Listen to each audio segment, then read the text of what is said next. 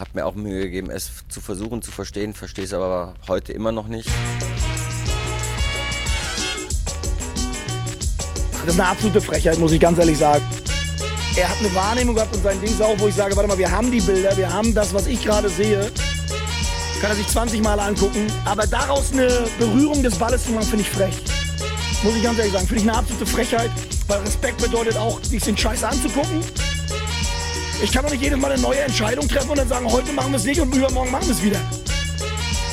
Der Ball verändert nicht mal die Bewegung. Er ist nicht dran. Nicht dran. Also bitte, wir stehen da sieben Minuten, frieren uns den Arsch ab und haben so eine Entscheidung. Er hat ganz klar gesagt, dass Abseits war. Und er hat gesagt, die Wahrnehmung war so, dass der Ball dran war. Nochmal, wenn er danach entscheidet, er sieht eine Berührung, um Gottes Willen, aber nicht hinzugehen. Das geht hier gerade um uns, für uns um zwei Millionen. Ich bin keine Aktiengesellschaft. Wir kämpfen um jede müde Mark und dann kommt mir so einer so entgegen. Finde ich arrogant, muss ich ganz ehrlich sagen.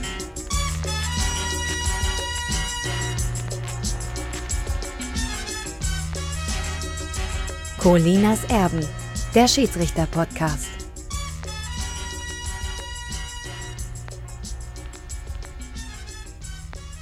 Herzlich willkommen zu Colinas Erben. Mein Name ist Klaas Riese und ich begrüße ganz herzlich den Mann, der die vielleicht schönste weiße Wand, gefakte weiße Wand demnächst hinter sich hat. Alex, der Experte Feuerherd. Hallo Alex. Buenos dias, Matthias. Zu diesem kleinen äh, Española Barcelona Ausflug kommen wir gleich erst, Alex. Wir wollen natürlich erstmal darüber sprechen, was denn da heute über die sozialen Medien veröffentlicht wurde. Äh, du hast einen neuen Job. Ja, also neuer Job klingt so, als ob ich die alten nicht mehr hätte. Die habe ich ja auch. Es ist, äh, Ja, aber du hast einen, sozusagen, einen ja. neuen Job. einen neuen Job. Ne? Genau, genau. Und äh, der, der beinhaltet, dass du demnächst ähm, mehr im Fernsehen auftauchen wirst. Allerdings hinter der Paywall. das ist ja teilweise, teilweise, Stimmt. nur teilweise. ja, ne? stimmt. Ja, genau. Genau. Also Alex äh, hat ähm, die ehrenvolle neue Aufgabe übernommen, bei Sky demnächst als Experte für Schiedsrichterfragen zu fungieren und ähm, wie es dazu kam, was uns da äh, so zu erwarten hat oder was ihn da ähm, erwartet, das wollen wir jetzt mal besprechen. Ähm, du hast gerade gesagt, äh, es wird nicht nur hinter der Paywall sein, sondern es geht am Samstag los bei Sky Sport News HD, ein Sender, der ja auch in vielen Kabelnetzen oder ähm, anderen äh, TV-Netzen frei empfangbar ist oder auch online sich anschaubar ist. Da geht's 13.45 los. Äh, und generell, Alex, wie ist denn deine neue Jobbeschreibung?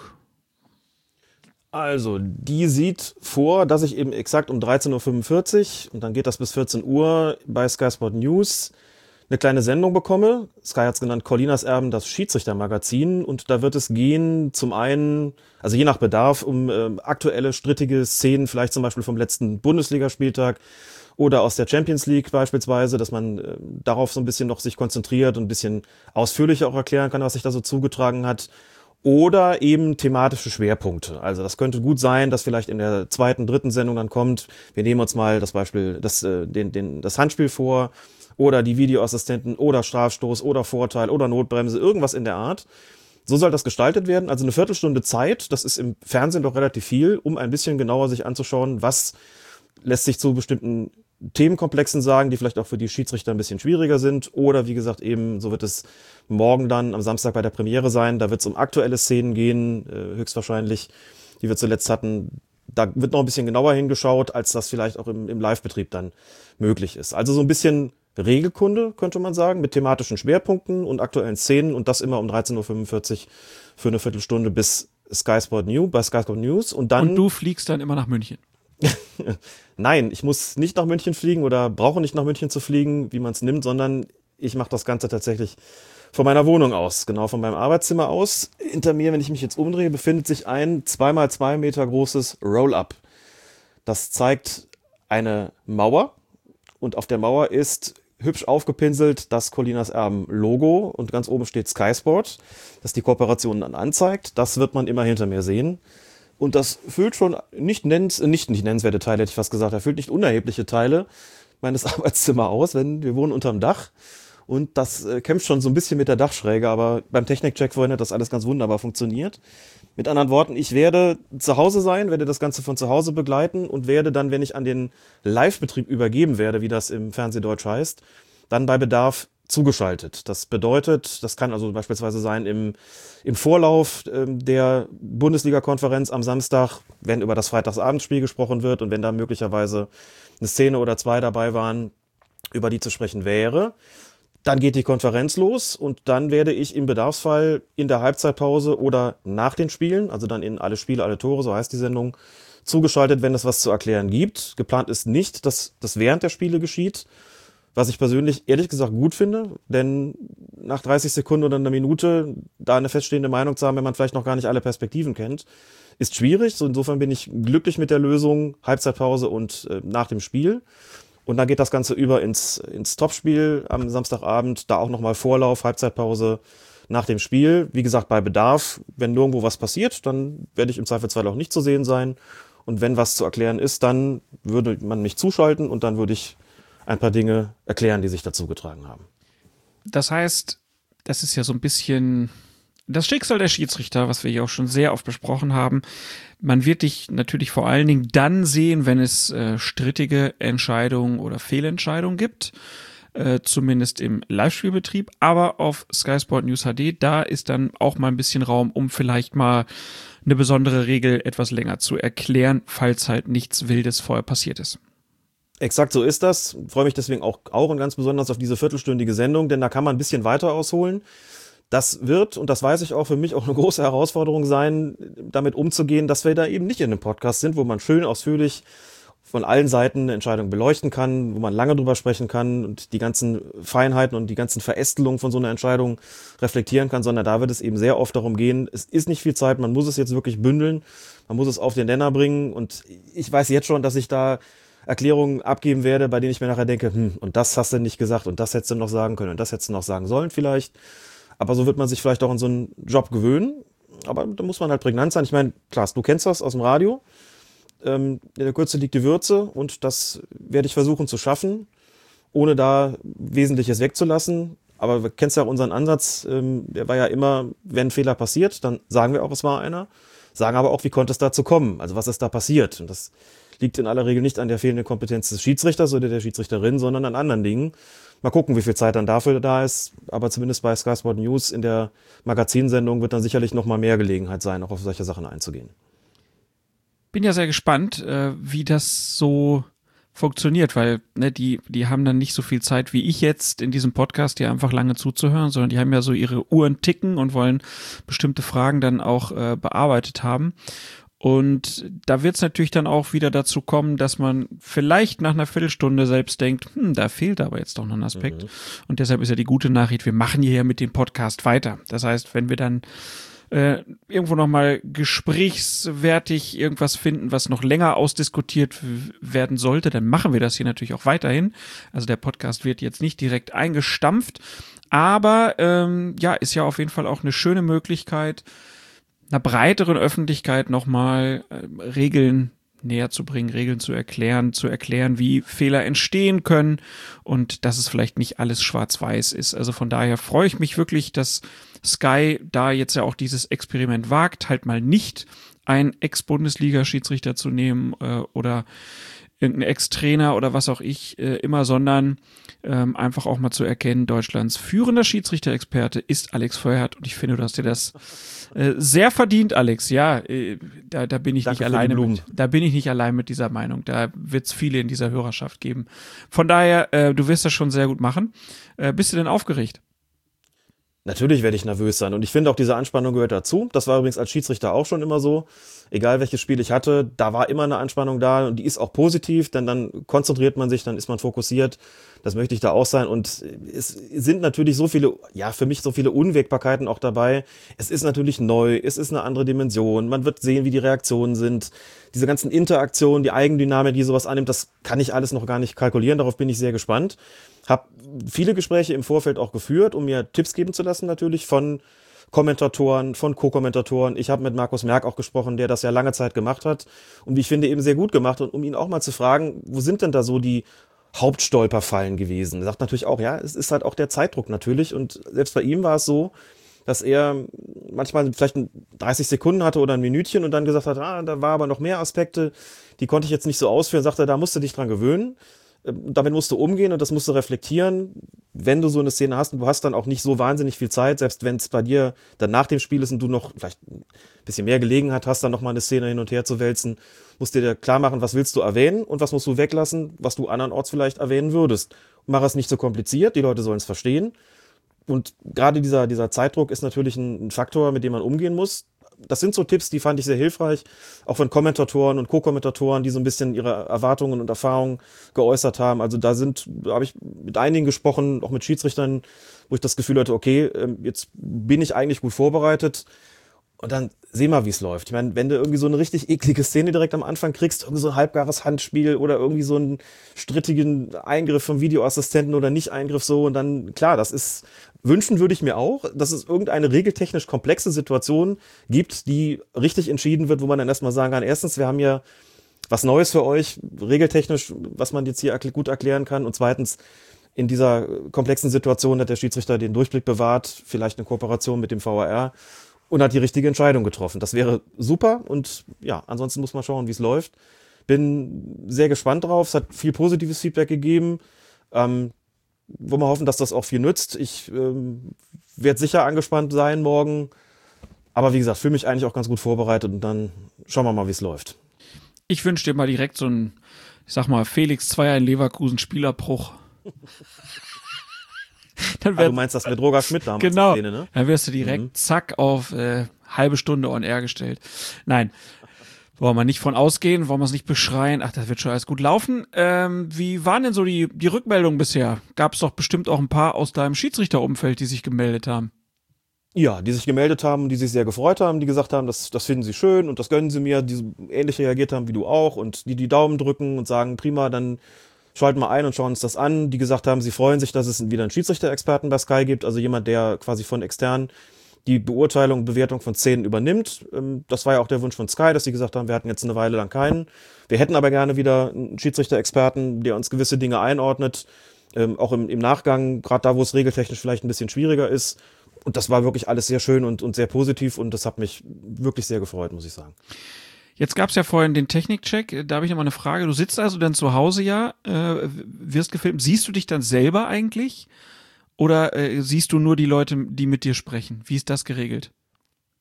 Weil ich also mich das, ich, das ist jetzt wirklich so eine Frage, weil im Moment sind ja sehr viele Leute von zu Hause zugeschaltet, ne, über irgendwelche äh, Zoom-Chats oder was auch immer, äh, oder Skype-Verbindung. Äh, und die haben da manchmal das Problem, wo sie hingucken sollen. Und ich denke mir mal, ist auch gar nicht einfach. Die Zuschaltung erfolgt tatsächlich per Skype. Das bedeutet, ich sehe ein, im Großbild sehe ich das Studio mhm. und in einem kleinen Bild sehe ich mich. Das wird aber vorher natürlich auch alles so justiert, dass ich da nur noch sitzen muss und in die Kamera gucken muss. Und das ist, glaube ich, genau der entscheidende Punkt, der mir aber auch schon klar geworden ist bei vielen Online-Veranstaltungen, die ich hatte. Ich mache ja beruflich auch ansonsten viele Vorträge. Läuft ja momentan logischerweise nicht in Präsenz, sondern eben als Online-Vortrag. Mhm. Und auch da kann man so ein paar Dinge lernen, dass es zum Beispiel besser ist, in die Kamera zu schauen, wenn man spricht und nicht auf den Bildschirm. Auf den Bildschirm, wenn man auf den Bildschirm guckt, bei Zoom sieht man sich selbst oder sieht die anderen Teilnehmerinnen und Teilnehmer. Ich habe mir auch da schon versucht anzugewöhnen, wenn ich spreche, gucke ich dann dieses in die, in die Kamera, weil dann die Zuschauer und Zuschauerinnen eben den Eindruck bekommen, ich gucke sie direkt an und nicht irgendwo auf dem Bildschirm, wo ich abgelenkt bin. Das äh, will ich auch bei, bei Sky natürlich versuchen, dass das funktioniert. Da habe ich mich aber jetzt in den vergangenen Monaten schon ganz gut daran gewöhnen können. Also per Skype wird es übertragen. Auch da muss man sagen, hat sich ja einfach auch was geändert in den äh, Monaten der Pandemie. Ähm, früher hätte man immer ein Kamerateam losgeschickt, weil man die absolute HD, super spitzenmäßige Technologie wollte. Heute ist es so, auch in, in ähm, arrivierten Sendungen wie der Tagesschau oder den Tagesthemen, da werden Leute per Skype oder per Zoom oder was auch immer zugeschaltet. Da ist die Qualität nicht, Qualität dann nicht hundertprozentig so, äh, wie man sie gewöhnt ist, aber es ist inzwischen akzeptiert und deswegen machen wir es jetzt auch auf dem Weg. Und beim Technikcheck vorhin kam auch schon das Däumchen nach oben. Das sehe alles sehr gut aus. Ich habe inzwischen auch eine, eine, gute Ausrüstung und das sei absolut äh, so zu, zu bringen, auch für die Zuschauerinnen und Zuschauer. Dass ich da also keine Bedenken habe, dass das daran scheitert, dass man da vielleicht mal einen Schatten sieht, wo keiner hingehört. Die Ausleuchtung nicht ganz optimal ist, das ist, glaube ich, auch klar, aber das macht vielleicht auch ein bisschen den Charme aus. Und äh, insofern bin ich also nicht im Studio normalerweise, sondern eben zu Hause und kann das da verfolgen. Ach so, und was dazu auch noch gehört, weil die nächste Frage ja dann wahrscheinlich wäre, wie guckst du denn die Szenen an? Also natürlich äh, habe ich ähm, Sky im Abo und könnte da auch mit dem entsprechenden Receiver zurückspulen. Aber manchmal hast du da ja natürlich auch, sagen wir mal, Kameraperspektiven, die du brauchen könntest, die nicht sofort gezeigt werden, vielleicht in der Konferenz. Da haben wir auch eine Lösung gefunden. Über ein äh, Portal werden da Szenen sozusagen, dann da bekomme ich die Szenen dann, sodass ich mir die zeitnah anschauen kann und da auch die Gelegenheit habe, äh, mir das aus verschiedenen Perspektiven dann anzuschauen. Sehr gut. Also am Samstag, den 27. Februar 2021, die Premiere von Colinas Erben im Schiedsrichtermagazin auf Sky Sport News HD. Warum sagen die eigentlich immer noch HD? Vielleicht kannst du das auch mal fragen.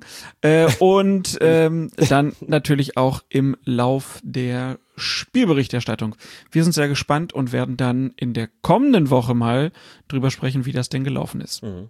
Immer samstags, muss man dazu sagen. Also es ist nur am Samstag, nicht an den Sonntagen. Freitags eh nicht, da wird das Spiel ja woanders übertragen. Und es gibt einen Wochentagsspieltag, da werde ich auch eingesetzt werden, aber eben nicht am Sonntag. Aber das war bislang, glaube ich, größtenteils auch bei den äh, bei Peter Gagelmann und bei Markus Merck so, dass die allenfalls mal telefonisch zugeschaltet wurden. Also mein Tag ist quasi der, der Samstag. Und wenn sonntags was ist, dann äh, werde ich da nicht zugeschaltet sein. Man muss auch mal gucken, wie das alles so läuft mit den, ja, mit dem also Podcast hast du schon gesagt, das, da bleibt alles völlig unverändert. Wie es mit dem Twittern aussieht, muss man einfach gucken klar, wenn ich die Spiele verfolge und da auch noch Szenen angucken muss, dann werde ich da nicht noch die Gelegenheit haben, irgendwas zu tippen. Ähm, aber das wird sich alles einspielen. Das ist eben eh das, äh, der Satz, den ich, glaube ich, gerade am häufigsten sage. Es wird sich alles einspielen. Genau. Und wir schauen mal, wie die Reaktionen sind. Genau. Äh, und ja, wurden schon vorgewarnt. Alle haben gesagt, oh, Sky-Zuschauer sind mehr bei Facebook unterwegs. Bin sehr gespannt. Sehr, sehr gespannt. Ähm, dann hatten wir noch eine zweite Sache, die wir eigentlich heute ähm, ja eigentlich vorspielen wollten. Das war eine Diskussion beim sozialen Netzwerk Clubhouse. Ähm, die, die das nicht kennen, das ist sowas, wo man, wenn man denn ein iPhone hat, äh, sich eine App runterlädt und dann kann man sich in so Räumen ähm, bei Clubhouse sozusagen treffen und Diskussionen führen. Und äh, Alex war da bei einer Diskussion, die Patrick Ittrich vor allen Dingen äh, angeleiert hatte, der Bundesliga-Schiedsrichter. Und da ging es darum, dass ähm, Solidarität mit Mike Dean unter dieser Überschrift ähm, wurde da gesprochen über Anfeindungen gegen Schiedsrichter. Alex, was war mit Mike Dean genau passiert? Der hat Morddrohungen bekommen. Ich glaube, nach einer roten Karte oder nach zwei roten Karten, die sich als unberechtigt herausgestellt haben. Ich glaube, zumindest eine davon ist auch kassiert worden ähm, vom, vom Sportgericht. Das läuft in England ein bisschen anders als in, als in Deutschland. Und daraufhin hat es Morddrohungen gegeben. Das, inzwischen ist er wieder im Einsatz, ähm, geht ihm auch wieder gut, aber das äh, ist dann der unmittelbare Anlass gewesen, warum Patrick Idrich gesagt hat, dazu, darüber müssen wir mal sprechen. Gewalt gegen Schiedsrichter, Drohung gegen Schiedsrichter nicht nur in England, sondern auch in Deutschland und da eben auch bis in die Amateurspielklassen.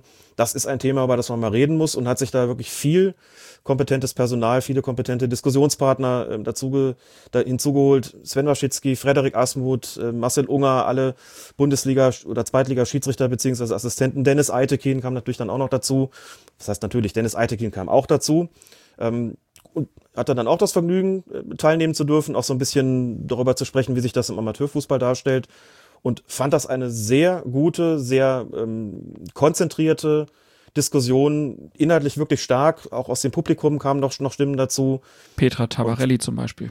Genau, richtig. Ähm, und auch andere Hörerinnen und Hörer von uns beispielsweise, die sich noch zu Wort gemeldet hatten, andere Schiedsrichter. Also es war richtig gut, fand ich. So, und jetzt ist Clubhaus, ja, hab's ja gesagt, Clubhaus ist Closed Shop. Und da hatten einige schon gesagt, oh, das ist doch doof, warum könnt, äh, wird das denn nicht äh, einfach so übertragen? Und dann haben wir gesagt, okay, wir fragen alle, äh, die da mitmachen, ob wir das denn als Podcast veröffentlichen äh, können. Und das wollen wir auch gerne tun. Leider gab es bei der Aufnahme einige technische Probleme. Alex hat das versucht aufzuzeichnen und irgendwie sind seine Beiträge immer über die Beiträge der anderen rübergerutscht. Ich habe das jetzt geschnitten heute Morgen Alex hat gesagt, hm, bevor wir das senden, will ich es mir aber nochmal in Ruhe anhören, damit ich dann auch weiß, was ich denn dazwischen drin wohl so gesagt habe. Deshalb hier die kurze Ankündigung. Vermutlich in der kommenden Folge, also in Episode 115, werden wir das dann ausstrahlen. Also alle, die sich jetzt vielleicht ärgern, dass das nicht kommt, hat einfach technische Gründe und ähm, wir wollen das aber auch ja, in einer möglichst guten Qualität machen. Wir haben da vor allen Dingen äh, einen Beitrag, der ist ja leider technisch so, dass man ihn nicht mehr versteht, der aber eigentlich ziemlich wichtig ist, weil er dazu geführt hat, dass die ganze Diskussion besonders eindringlich wurde.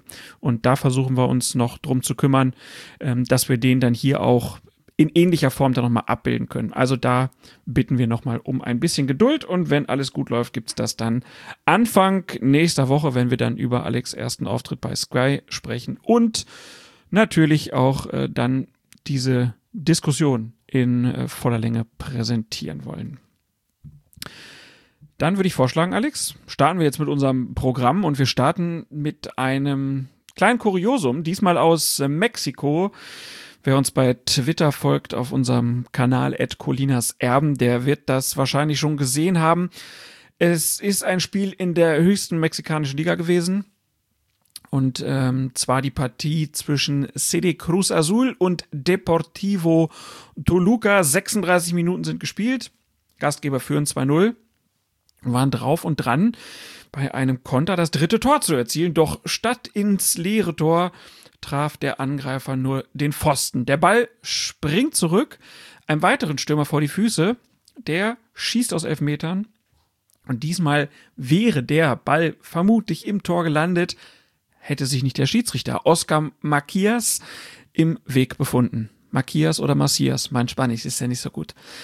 Der Ball traf also den Fuß des Schiedsrichters und sprang von dort neben das Tor. Der Unparteiische war erkennbar peinlich berührt, kann man sich ja vorstellen, und gab dann einen Schiedsrichterball, den der Torwart der Gäste aufnahm. Also auf jeden Fall eine sehr kuriose Szene, passiert ziemlich, ziemlich selten. Alex, was hat der Schiedsrichter falsch gemacht? Ja, wenn du angeschossen wirst, dann stehst du meistens falsch. Manchmal kann man argumentieren, kam nicht, recht, nicht mehr rechtzeitig weg, war ziemlich überraschend. Also im Mittelfeld Kommt kann das vor. immer mal passieren, ne? aber ja. So dicht vom Tor, der ist ihm wirklich wie ein Verteidiger in den Weg gelaufen. Genau. Das Problem war, glaube ich, dabei, also es sah wirklich unglaublich kurios aus. Er ist halt mitgelaufen und eigentlich erstmal auch sehr gut mitgelaufen und dann in den Strafraum hineingelaufen. Sagen wir mal so, ich vermute auch, in der Erwartung, dass dieser Stürmer, der da jetzt auch schon den Torwart irgendwie umspielt hatte, die Szene setzt so ein bisschen später ein, dass dieser Stürmer jetzt problemlos den Ball ins leere Tor schieben wird.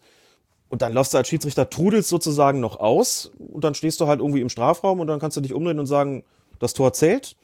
Und äh, die Spieler freuen sich und der Schiedsrichter denkt, ja, alles gut gelaufen so. Und dann passiert eben genau das. das ist wirklich Murphy's Law, was selten passiert. Der Ball also er schießt den halt gegen den Pfosten und der prallt halt nicht irgendwie zurück, sondern der prallt genauso zurück, dass der Schiedsrichter, der ja wirklich ausgetrudelt ist im Laufen, auch nicht mehr genug Körperspannung hinkriegt spontan, um dann auch irgendwie aus dem Weg zu gehen. Denn der ist bestimmt überdenkt sich, hoppala, der ist ja gar nicht im Tor, der kommt zurück, scheiße, der geht an mir vorbei. So, und dann stehst du natürlich genau da, wo du nicht stehen darfst und dann kommt der Spieler von hinten, der nächste Stürmer. So, und statt dass der den irgendwie links an dir vorbeischlänzt, schießt dann genau so dass er den Schiedsrichter trifft. Also in dem Moment ist natürlich klar, wenn der da getroffen wird und der Ball am Tor vorbeigeht, da darfst du natürlich nicht stehen. Also das, was man da anders hätte machen können, jetzt außer dass die Situation schwierig zu antizipieren war, wäre vielleicht ein bisschen weiter nach links zu laufen, dann auch ein bisschen die Geschwindigkeit zu verlangsamen, wenn du da Richtung Strafraum kommst, dass man eben nicht in die Situation gerät, sollte es dann Abpraller geben, dass du beim Abpraller im Weg stehst. Also da gibt es den schönen Satz, always expect the unexpected, erwarte immer das Unerwartete als Schiedsrichter. Und das bedeutet in so einer Situation eben leider auch, dass man damit rechnen muss, dass der dem nicht trifft und dass du den beim Nachschuss nicht im Weg sein darfst. Das äh, war dann vielleicht ein Problem der Antizipation, auch wenn es erschwerte Bedingungen waren, aber ja, also für einen Schiedsrichter wirklich der GAU und man sah ihn dann auch, die, die Angreifer protestierten, der Schiedsrichter wirkte, der war völlig unwohl in seiner Haut. Ja, der, der, hat gepumpt wie Maikäfer, es war echt herrlich. Aber der zuckt aber, aber mit den Schultern, so nach ja. dem Motto, was kann ich dafür? Ja, ja gut, ich, was kannst du dafür? Ich bin bist keine, an dem Weg, Alter. Ich ne? bin zwar keine Luft mehr, aber irgendwie äh, war unglücklich. Ja, der, der Typ sieht natürlich auch, er hat so ein bisschen Dennis Eitekin-Style, was die Haare angeht und ähm, steht halt wirklich da und sagt, ja, äh, sorry, was soll ich machen? Ich äh, stand da halt nun mal. Aber wenn man sich's anguckt, er läuft wirklich so zum 5-Meter-Raum, man denkt sich so, warum? Warum machst du das? War wirklich Wünscht man sich kurios. doch wirklich die Schiedsrichter, die so ein bisschen ökonomischer laufen und in so einer Situation sich dann sagen, ja, also den Strafraum betreten tue ich jetzt vielleicht nicht unbedingt. Das ist natürlich überhaupt nicht verboten und manchmal auch sinnvoll. Du willst also sagen, Ähm. Manuel Gräfe wäre das nicht passiert. Das hast du gesagt. Ich habe nur Aber deine glaub, Gedanken gelesen. ich glaube, Manuel Gräfen wäre nicht in den Strafraum durchgelaufen, sondern hätte sich gedacht, okay, ich sehe aus, aus, aus 18 Metern wirklich auch genug und ich kann auch, äh, sehe auch, auch gut genug, was da jetzt gerade passiert und denkt sich vielleicht auch, wenn jetzt der Abpraller kommt, bin ich wenigstens nicht im Weg. Ähm, insofern wäre es dann schon, ja, wäre besser gewesen, hätte da etwas stärker gezögert und sich zumindest quasi die Möglichkeit offen zu halten, noch auszuweichen, sollte der Ball unglücklich zurückspringen. Die hat er jetzt nicht mehr gehabt. Und nochmal, durch die fehlende Körperspannung, die ja automatisch entsteht, wenn du da so austrudelst, hat er dann überhaupt keine Chance mehr gehabt, aus dem Weg zu kommen. Weil der Laufweg Fehlende vorher nicht ganz korrekt Körperspannung war. sehr schön. Ja. Ach ja, du hast dann ähm, es dir natürlich nicht nehmen lassen, einfach mal auf Twitter zu fragen, wie lautet denn hier die korrekte Spielfortsetzung? Hast äh, vier Möglichkeiten angegeben. Äh, A war Eckstoß, B war Abstoß, C war Schiedsrichterball mit blauem Team und ähm, Also die Angreifer, ne? Genau, die Angreifer und D war dann Schiedsrichterball mit äh, Torwart und über die Hälfte, nämlich 50,3 Prozent haben gesagt, Schiedsrichterball für das angreifende Team. Doch, du hast dann auch schon aufgelöst, ähm, das Spiel muss mit Abstoß fortgesetzt werden. Ähm, also nur ein Viertel der User, die da abgestimmt haben, von insgesamt 3274, haben richtig gelegen. Ähm, das war auch nicht immer so, oder? Dass es da einen Abschluss gibt? Mhm. Doch, das, das war tatsächlich so. Das Denn war schon lustigerweise immer so. Ist, es- genau. Lustigerweise ist, ist es in, in dieser spezifischen Situation so, dass der Schiedsrichter da tatsächlich Luft ist. Mhm. Ne, wenn man, wenn es Abschluss gibt, dann muss man ja sagen, ja gut, ein Stürmer hat den Ball aufs Tor geschossen, der ist am Tor vorbeigegangen, vom Schiedsrichter abgefälscht worden. Wenn es nur Abschluss gibt, dann heißt es ja faktisch, der Schiedsrichter ist dann doch Luft gewesen. Aber es gab nie glaube- an der Stelle, wo der angeschossen wurde, ein Hochball, ein Schiedsrichterball mit äh, Hochball. Wie komm ich her? Sehr schön, Klaas. Sehr, sehr schön. Ein Schiedsrichterball mit beiden Mannschaften. Nein, den gab es nicht. Diese Regelung, dass es einen Schiedsrichterball geben kann, wenn der Schiedsrichter vom Ball getroffen wird, ist ja relativ neu. Aber da gibt es eben klare Vorgaben, wann das der Fall ist. Wir haben auch damals darüber gesprochen, als die Regel neu eingeführt worden ist und habe damals auch gesagt, mir ist das als Schiedsrichter eigentlich sehr recht. Denn ich hatte häufiger die Situation, angeschossen worden zu sein und dann, wenn dann die Situation entsteht, dass der Ballbesitz wechselt oder dass plötzlich ein aussichtsreicher Angriff entsteht für eine der Mannschaften, dann ist das als Schiedsrichter sehr unangenehm. Da denkst du, ja, jetzt bin ich im Weg gewesen und jetzt beeinflusst sich hier gerade das Spielgeschehen. Das ist natürlich unangenehm und deswegen ist es so, wenn der Schiedsrichter vom Ball getroffen wird und dann der Ballbesitz wechselt oder äh, ein, eine Mannschaft einen aussichtsreichen Angriff äh, dann dadurch bekommt, ist egal an welcher Mannschaft, dann gibt es auf jeden Fall einen Schiedsrichterball. Außerdem, wenn der Ball vom Schiedsrichter direkt ins Tor geht. Das ist zwar ganz, ganz selten der Fall, aber wenn es so wäre, also sprich, wenn der Schiedsrichter, der mexikanische Schiedsrichter, diesen Ball ins Tor abgefälscht hätte, oder wenn er noch dran gewesen wäre und der Ball wäre dann ins Tor gegangen, dann hätte es einen Schiedsrichterball gegeben. Das sieht äh, die Regel 9 tatsächlich vor. Da steht aber noch was anderes Wesentliches drin, warum es eben den Schiriball nicht gibt. Da steht, der Ball ist aus dem Spiel, wenn er einen Spieloffiziellen, also Schiedsrichter oder Assistenten, berührt, aber auf dem Spielfeld bleibt. Und dann kommen diese drei Fälle, ein Team einen aussichtsreichen Angriff auslöst, der Ball direkt ins Tor geht oder der Ballbesitz wechselt. Nichts davon war hier der Fall. Ne? Kein aussichtsreicher Angriff, Ball ist nicht direkt ins Tor gegangen, der Ballbesitz hat auch nicht gewechselt. Da spielt es keine Rolle, dass der Ballbesitz gewechselt hat, dann indem der Ball ins, im Aus war und jetzt, jetzt den Abschluss gibt. Das spielt keine Rolle dabei. Also der Ball muss auf dem Feld bleiben und das ist ja nicht der Fall gewesen. Der ist ja ins, ins Tor ausgegangen. Deswegen kann man diese Regelung hier nicht gebrauchen. Das zählt nicht zu den Fällen, damit ist klar, es gibt also keinen Schiedsrichterball, sondern es gibt Abstoß. Das wäre das gleiche, wenn der Schiedsrichter den Ball ins Seitenaus abgefälscht hätte, dann hätte es einen Einwurf gegeben. Das ist in solchen Fällen so, was der Kollege in dem Moment aber auch nicht realisiert hat, denn er hat einen Schiedsrichterball gegeben mit dem Torwart. Ähm, dabei ist die Regelung folgende und das zeigt, glaube ich, auch so ein bisschen, dass ja, es ist halt komplexer geworden insgesamt. Wenn es im Strafraum einen Schiedsrichterball gibt. Schiedsrichterbälle sind ja grundsätzlich nicht mehr umkämpft. Anders als früher, wo theoretisch alle Spieler daran hätten teilnehmen dürfen, gibt's das ja nicht mehr. Ne? Schiedsrichterball da kriegt dann immer die Mannschaft den Ball, die zuletzt den Ball berührt hat. Das muss nicht zwingend die sein, die im Ball Besitz war, sondern die, die ihn zuletzt berührt hat. Gibt es einen Schiedsrichterball im Strafraum, bekommt den immer der Torwart. No matter what. Begründung, Strafraum, torgefährlichste Zone, da kann der meiste Stress entstehen. Deswegen immer schön den Torwart geben, dann passiert da nichts. Das hat der Schiedsrichter gemacht. Warum in, in unserer Umfrage über 50 Prozent gesagt haben, Schiedsrichterball mit blauem Team, also mit den Angreifern, das lag bestimmt daran, dass sich viele gedacht haben, aha, Schiri wird angeschossen, da gibt jetzt ein Schiedsrichterball. Und wenn doch Blau zuletzt am Ball war, wenn die doch die Torchance hatten, dann waren doch die zuletzt am Ball, dann bekommen die den Ball jetzt auch wieder. So, nur hätte es das, wie gesagt, auf keinen Fall geben können, eben weil es im Strafraum gewesen wäre. Das heißt, wenn Schiri-Ball, dann mit Torwart. Aber dass man sozusagen spontan sagt, das empfinde ich vielleicht auch als am fairsten.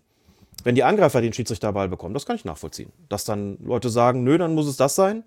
Aber die richtige Entscheidung wäre hier gewesen, Abstoß, eben weil der Ball nicht auf dem Feld geblieben ist und keiner der drei Situationen eingetreten ist, keine der drei Situationen eingetreten ist, in denen es den Schiedsrichterball gibt. Also massiver Fehler, Spiel wird wiederholt.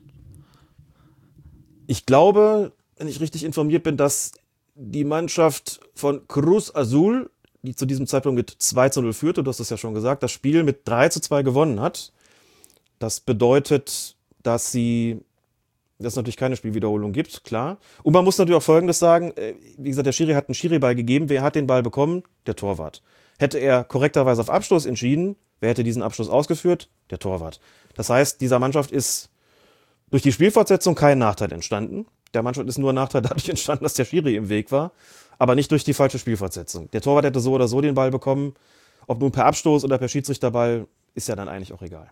Also, egal ist es natürlich nicht, aber für die Frage des Ballbesitzes ist es dann egal. Bin froh, dass das in Mexiko passiert ist und nicht in Deutschland. Oh, oh, oh, oh, oh. Ne? Aber es zeigt auch wieder mal, es gibt wirklich nichts, was es nicht gibt. ja, Eine- klar, eine aber stell, stell dir das doch mal vor. Also Twitter Deutschland wäre explodiert. Auf jeden Fall. Das so, dass äh, die Szene von, keine Ahnung, am besten noch im Aussicht, was ich, Bielefeld in München oder so, Torchance zum 3-0 und dann wird das so weggenommen. Gut, Ja. aber äh, immer schön, dass äh, dieses weite Internet uns immer wieder Perlen bringt, wo wir dann auch mal solche Kuriositäten aufklären können. Und du kannst in deinen Schiedsrichterfortbildung dann das zeigen und die Besten werden wissen, wie man weitermacht. Kommen wir zur Bundesliga. Ähm, 21. Spieltag, den haben wir noch nicht besprochen. Da wollen wir jetzt mal weitermachen. Und wir besprechen die Partie Borussia Dortmund gegen die TSG 1899 Hoffenheim. Wo haben die gespielt? In Budapest? Villarreal? Nee, in Dortmund. Eine halbe Stunde ist gespielt. Da dringt Jude Bellingham beim Stand von 1 zu 0 mit dem Ball halblinks in den Hoffenheimer Strafraum ein, verfolgt von Stefan Posch. Vor ihm befindet sich nur noch Torwart Oliver Baumann. In der Mitte umklammert derweil Kevin Vogt den mitgelaufenen Dor Dortmunder Erling Haaland mit beiden Armen von hinten und ringt ihn kurz vor der Strafraumgrenze zu Boden. Bellingham zögert einen Moment zu lange mit dem Abschluss. Posch trennt ihn auf faire Weise vom Ball, während Haaland protestierend die Arme hebt, lässt Schiedsrichter Bastian Dankert weiterspielen und signalisiert dem Angreifer, da war nichts. Die TSG gibt den Ball für eine halbe Minute nicht mehr her und Munas Dabur erzielt schließlich den Ausgleichstreffer zum 1 zu 1. Tja, doch nicht wenige sind davon überzeugt, dass sich gleich der Videoassistent einschalten und dem Unparteiischen wegen des Körpereinsatzes von Vogt gegen Haaland ein Review empfehlen wird, mit der wahrscheinlichen Folge, dass das Tor nicht bestehen bleibt. Denn auch zwischen diesem Zweikampf und dem Tor, äh, denn auch wenn hier zwischen dem Zweikampf und dem Tor rund 30 Sekunden lagen, so schien es doch ein ziemlich klares Foul von Vogt zu sein. Der Referee hatte diese Szene sicherlich übersehen oder falsch bewertet. Und da die Hoffenheimer anschließend durchgehend den Ball hatten, müsste man doch argumentieren, dass am Anfang der Angriffsphase, die im Treffer mündete, ein Vergehen stand. Vielleicht sogar ein Feldverweiswürdiges, denn wenn Bellingham den Ball quergelegt hätte, wäre für Haaland ohne das Foul eine sehr gute Torchance entstanden. Jedenfalls muss der VAR jedoch eingreifen. Das tut er aber nicht. Alex, erstmal, also klares Foul ist, glaube ich, unstrittig. Ja, Warum, klares Foul ist unstrittig. aber warum wird hier nicht eingegriffen? Ist der zeitliche Abstand zu groß? Das ist regeltechnisch mal wieder so ein richtig schön komplexer Fall, wo die Leute sagen, ach, die Regeln sind so kompliziert geworden, man versteht das ja irgendwie alles gar nicht mehr und da kann ich sogar, das kann ich sogar nachvollziehen. Das hat so viele Aspekte, die man berücksichtigen muss, dass man echt auch geneigt ist zu sagen, wow, also das alles in Echtzeit zu, zu kapieren ist schon wirklich schwierig und selbst mit Videoassistent ist es wirklich noch problematisch. Aber, also vielleicht fangen wir mal da an. Da passiert ein klares Foul. So, alle fragen sich, Dankert geht ja noch zu Horland hin und wackelt so ein bisschen mit dem Zeigefinger und sagt, da war nichts. Wobei man nicht so genau weiß, meint er jetzt Haaland den Sturz oder meint er äh, die Situation mit Bellingham, der davon beigetrennt worden ist. Man kann aus der Hintertorperspektive gut erkennen, dass Bastian Dankert, was auch völlig nachvollziehbar ist, der kann mit den Augen ja nicht überall sein. Ne? Bellingham dringt in den Strafraum ein, hat eine Torchance. Da hat er hingeguckt. Da hat er hingeguckt und darauf hat er sich konzentriert. Da könnte ja auch was passieren. Was mit Vogt und Horland war, war irgendwie rechts von Dankert da konnte er die Augen gar nicht haben. So, also das hat er nicht mitbekommen. So, dann werden die von Ball getrennt, dann zeigt er dem, zeigt der Haaland an, da war nichts und ich weiß nicht so genau, welche, welchen von den beiden Zweikämpfen er gemeint hat. Den anderen hat er ja eigentlich gar nicht gesehen. Und jetzt wird es eben so ein bisschen kompliziert, denn 30 Sekunden vergehen und sagen wir so, wenn wenn es einen Eingriff gegeben hätte und das Tor wäre annulliert worden, hätte es bestimmt auch Menschen gegeben, die gesagt hätten, auch wenn Hoffenheim weniger Fans hat als Borussia Dortmund, es hätte bestimmt Menschen gegeben, die gesagt hätten, boah, das ist eine halbe Minute her, das Tor muss echt noch zurückgenommen werden. Ist das nicht ein bisschen arg lange her? Dann hätte man gesagt, na ja, aber das ist der Beginn der Angriffsphase, da ist das Foul passiert, also muss man eben auch so handeln. Die haben ja schließlich doch dann nach aufs Tor gespielt, aber da ist es eben alles wesentlich komplexer. Zunächst mal was ähm, den Nicht-Eingriff des Videoassistenten betrifft, die Situation mit, äh, mit Bellingham beziehungsweise die Situation mit, mit Haaland und Vogt hat nicht im Strafraum stattgefunden. Wir sprechen also nicht darüber, ob es hier einen Strafstoß hätte geben können.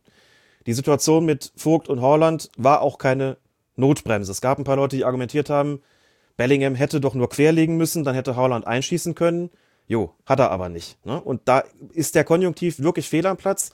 Bellingham hat den Ball erobert, war auch vollkommen darauf fokussiert, abzuschließen. Ich glaube nicht, dass er Haaland auch nur gesehen hat und er hat eben nicht quergelegt.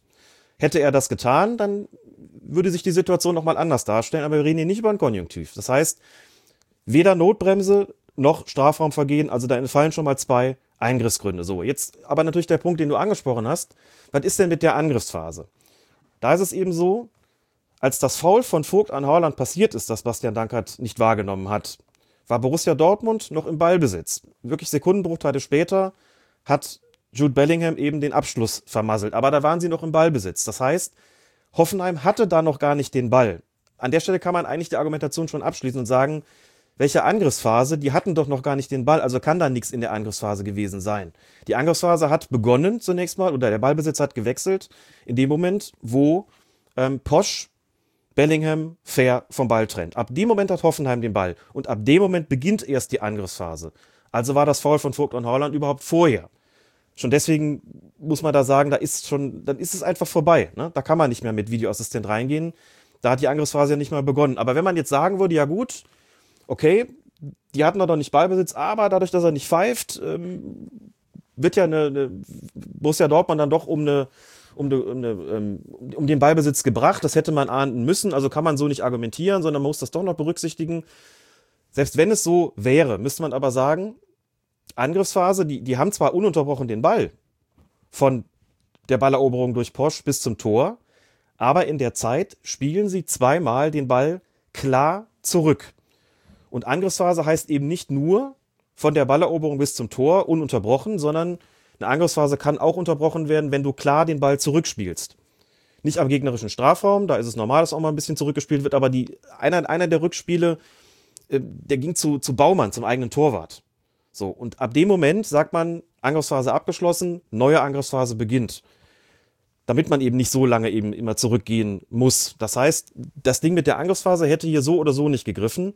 Erstmal hatten sie noch, hatte Borussia Dortmund noch den Ball und die Hoffenheimer eben noch nicht. Und zweitens, selbst wenn es anders gewesen wäre, muss man eben sagen, ähm, die spielen zweimal zurück, beenden damit die laufende Angriffsphase, fangen eine neue an. Also es gab schlicht und ergreifend keinen einzigen protokollarischen Grund für den Videoassistenten hier einzugreifen und zu sagen, es gibt doch noch den Freistoß für Borussia Dortmund. Den gab es einfach nicht. Aber ist das im Geist der Regeln?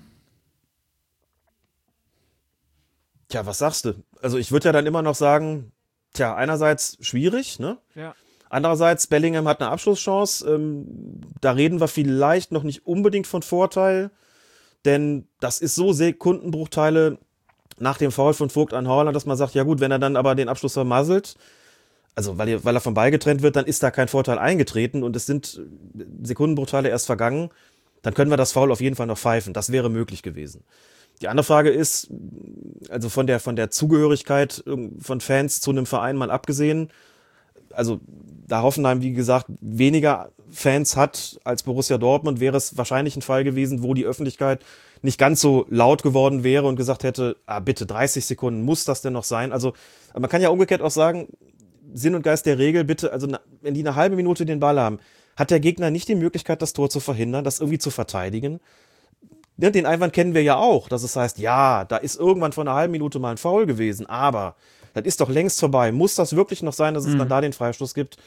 Finde ich zumindest auch eine Argumentation, über die man nachdenken müsste und bei der man sagen könnte, ja gut, ist schon auch was dran. Ne? Die könnten das, konnten das verteidigen. Also warum soll es den Freistoß dann noch nicht, warum soll es den Freistoß noch geben? Das finde ich schwierig, da zu fragen, was da wirklich im Sinn und dem Sinn und Geist der Regel entspricht. Wie siehst du das? Ja, ich bin auch, also, Gespalten, ne? Ja, so ein bisschen natürlich gespalten, ne, weil man ja, also das ist ja dieses Grundding mit diesem Videobeweis. Wir haben über das Wording ja schon oft gesprochen. Er suggeriert ja, dass wir den Fußball sozusagen in der Reinform hinbekommen, dass solche Sachen nicht mehr passieren, solche klaren Fehler. Weil das ist es ja. Es ist ja ein klarer Fehler von Dankert und seinem Team. Und deswegen ist die Akzeptanz für sowas dann nicht mehr da. Und deswegen grübeln wir jetzt auch, hm, hätte man das nicht anders entscheiden sollen. Äh, und natürlich äh, diskutieren wir da besonders drüber, weil direkt danach ein Tor fällt. Bin natürlich bei dir. Hoffenheim, äh, äh, Dortmund muss dieses Tor nicht fressen. Das hätten sie besser verteidigen können. Das ist jetzt nicht die Frage, ne? Aber ja, das ist halt schon so ein bisschen. Äh, das geht halt so ein bisschen in eine in einer andrösen Klasse rein. Also ich frage mich halt wirklich, warum, warum, warum die das auf dem Platz nicht gesehen haben. Mhm. Also das ist, glaube ich, vielleicht die Hauptkritik, die auch so ein bisschen runterfällt eigentlich. Also eigentlich hätten sie das, also man kann Dankert natürlich zugutehalten, dass er auf Bellingham geguckt hat, aber ähm, also ich glaube, man hätte, also dieses Foul hätte er eigentlich sehen müssen. So, mhm. ähm, da, Klaas, da schließe ich mich vollkommen an. Das, ja. das sehe ich auch so. Und man muss auch, also vielleicht noch ganz kurz zu dem protokollarischen Ding, weil das ja jetzt gerade auch wieder vermutlich sehr bürokratisch geklungen hat. Ähm, ich will es gar nicht so, gar nicht so daran festmachen. Wenn man sagt, pass auf, wenn er das Ding pfeift, dann passiert das auf der anderen Seite nicht. Das ist ja vollkommen zulässiges Argument. Trotzdem war klar, das IFAB musste sich bei der Gestaltung der Regularien für die Videoassistenten Gedanken darüber machen, wie weit können wir denn zurückgehen und dass man da dann irgendwann auch mal äh, zu dem Punkt kommt und sagen, wir müssen vielleicht auch da mal eine klare Grenze ziehen und sagen, wenn das Foul vor dem Ballbesitzwechsel passiert ist, dann kann das nicht mehr angeschaut werden. Das kann ich nachvollziehen. Sonst wird's echt uferlos, sonst gehst du Minuten zurück teilweise. Ja. dann sagen die Leute endgültig, das, das geht so nicht. Klar ist aber auch, und das hast du vollkommen zu Recht moniert, also Dankert guckt auf den Ballbesitz von Bellingham und kann das an der Stelle da nicht sehen. Das kann ich irgendwo nachvollziehen, kenne ich auch aus eigenen Spielen, kennt jeder Schiedsrichter. Passiert irgendwo was abseits vom Spielgeschehen, ist es oft wirklich schwierig zu sehen. Trotzdem gilt im Schiedsrichterteam immer der Spruch, einer von uns muss es sehen. Mhm. So, und da kann man noch so sehr argumentieren, der Assistent war auf Abseits konzentriert. Guckt man sich nochmal an, sieht man, naja, also der ist, hat von draußen schon freie Sicht und hätte es durchaus auch wahrnehmen können. Klar war der auch auf Abseits fokussiert, aber der hat ein, eine weitere Entfernung und könnte es mit im Blickfeld gehabt haben. Da ist es einfach so, und das sage ich aus der Schiedsrichterperspektive, das haben wir immer auch, auch in eigenen Spielen so gehandhabt, wenn da irgendwas passiert ist, wo alle sagen, da habt ihr aber echt, äh, da habt ihr aber wirklich was übersehen, dann ist da wirklich die Ansage, einer von uns dreien oder vieren sogar muss es gesehen haben. Und wenn der Videoassistent raus ist, dann müssen es halt die auf dem Platz irgendwie mitbekommen. Das ist wirklich ein klares Ding gewesen. Da reden wir auch nicht über irgendeine Kannentscheidung, wo man sagt, naja, irgendwie so halb zog er ihn, halb sank er hin, sondern das ist ein klares Foul gewesen. Punkt. Da muss man nicht drüber diskutieren. So, und wenn das durchgeht, dann ist da ein Fehler passiert. Auch selbst wenn man den erklären kann, das tun wir hiermit, muss man sagen, ja, aber schön trotzdem. dass einer muss es sehen und dann muss es auch geahndet werden. Und dann fällt das Tor auf der anderen Seite nicht. So klar muss man schon auch sein in der Situation, auf jeden Fall. Ja, war auf jeden Fall natürlich ähm, aus Dortmunder Sicht ärgerlich, das Tor dann so zu bekommen. Aber mh, mm, ja, ich bin im Prinzip, glaube ich, dann doch auch bei dir, dass ich sage, naja, wir können nicht immer weiter zurückdrehen, aber wünsche mir das dann natürlich auch in der Konsequenz. Ne? Vielleicht fehlt das auch so ein bisschen, dass bei bestimmten Sachen man nicht mehr so genau weiß, äh, warum wird das denn noch abgepfiffen und ähm, hier hat man sich dann halt dafür entschieden, obwohl es so eine klare Sache war. Also was ich meine? Also manchmal hat man ja irgendwie so ein Ding, kleinen Schubser im Mittelfeld, wo du denkst, ach wirklich, echt, deswegen. Äh, und, und hier ist es ein ganz klares Foul und es wird nicht geahndet. Das macht es halt so Guter Punkt. schwierig. Guter ne? Punkt, dass man sagt, genau, wenn man sagt, okay, irgendwas, was gar nicht so richtig mit dem Spiel zu tun hat, wo man sagt, da wird ja auch, also im Mittelfeld, da wird niemand um irgendwas gebracht, so dann, dann zürnt man äh, den, den Regularien vielleicht und sagt, ah bitte, also ist noch nicht wegen dem Schubser im Mittelfeld. Während hier, das ist vielleicht dann, hast du wirklich recht, so, dann sagt, ja, aber komm, also ein klares Ding auf der anderen Seite, wo sie eine gute Freistoßposition gehabt hätten. Kann ich nachvollziehen. Also, das ist irgendwo, man sagt, das widerspricht so ein bisschen Gerechtigkeitsgefühl und dann fällt auf der anderen Seite ein Tor. Ja, hätte man verteidigen können, aber kann ich nachvollziehen. So, das geben die Regularien an der Stelle nicht her, okay. Da sieht man halt auch, dass so sehr man sich müht, es wird nie möglich sein, alle sogenannten Gerechtigkeitslücken zu schließen. Und das ist sicher auch ein Fall, der so eher selten vorkommt. Aber ich kann es auch nachvollziehen, dass man dann dacht, boah, fühlt sich irgendwie komisch an. Genau. Gut, ähm, dann hoffen wir mal, dass du so eine Szene am Wochenende nicht haben wirst. Ja, wobei man, man kann ja auch, also da kann man ganz viel klar machen. Aber jetzt stell dir mal vor, du hast so eine Situation, wir reden jetzt seit Minuten drüber. genau, du wollte ich gerade sagen. Das ist halt, 60 Sekunden, zack, zack, Ja. dalli, dalli, ne?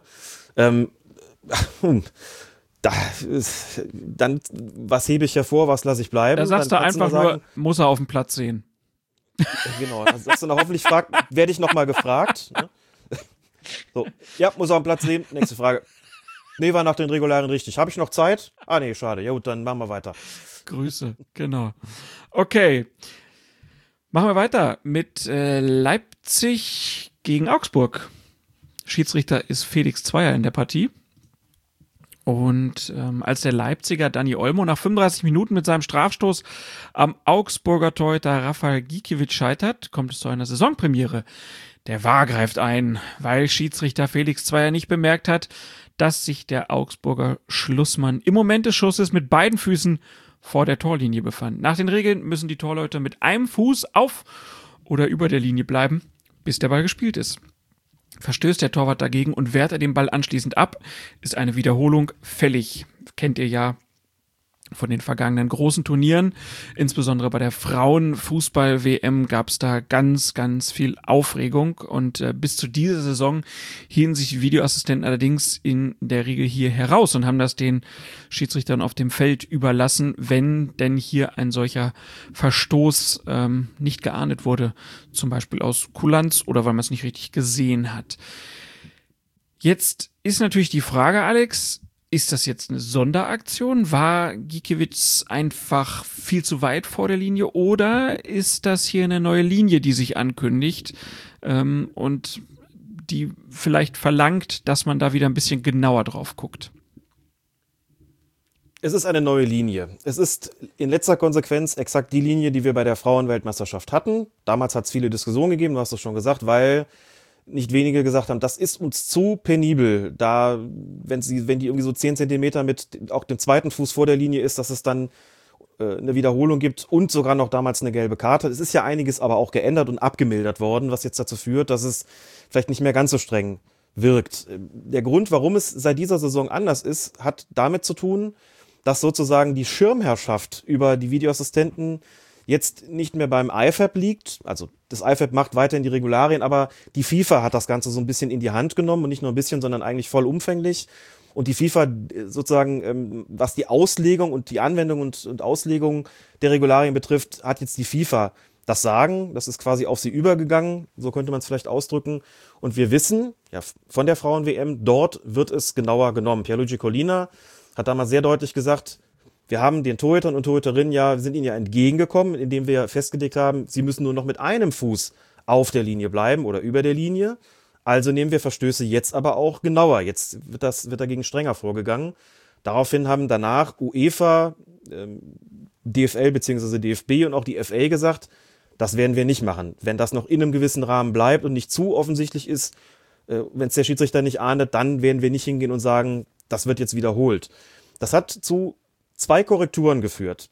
Korrektur eins: Wir reden wirklich nur über eine Situation, in der der Torwart die Linie mit beiden Füßen zu früh nach vorne verlässt und den Ball abwehrt.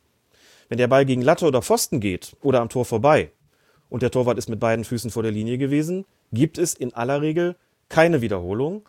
Es sei denn, das Verhalten des Torwarts, so heißt es in der Regel, hat den Schützen erkennbar beeinflusst. Das ist dann eine Frage, die das Ermessen des Schiedsrichters betrifft. Aber in der Praxis kann man sagen, am Tor vorbei oder gegen das Gestänge, dann geht's weiter, auch wenn der Torwart mit beiden Füßen von der Linie war. Das war schon ein Entgegenkommen des IFAB, diese Sonderregelung an der Stelle einzuführen. Es geht also nur um abgewehrte Bälle. Punkt zwei: Es gibt jetzt keine gelbe Karte mehr beim ersten Verstoß. Gikiewicz war verwarnt übrigens schon in der Situation, weil er gemeckert hat gegen die Strafstoßentscheidung.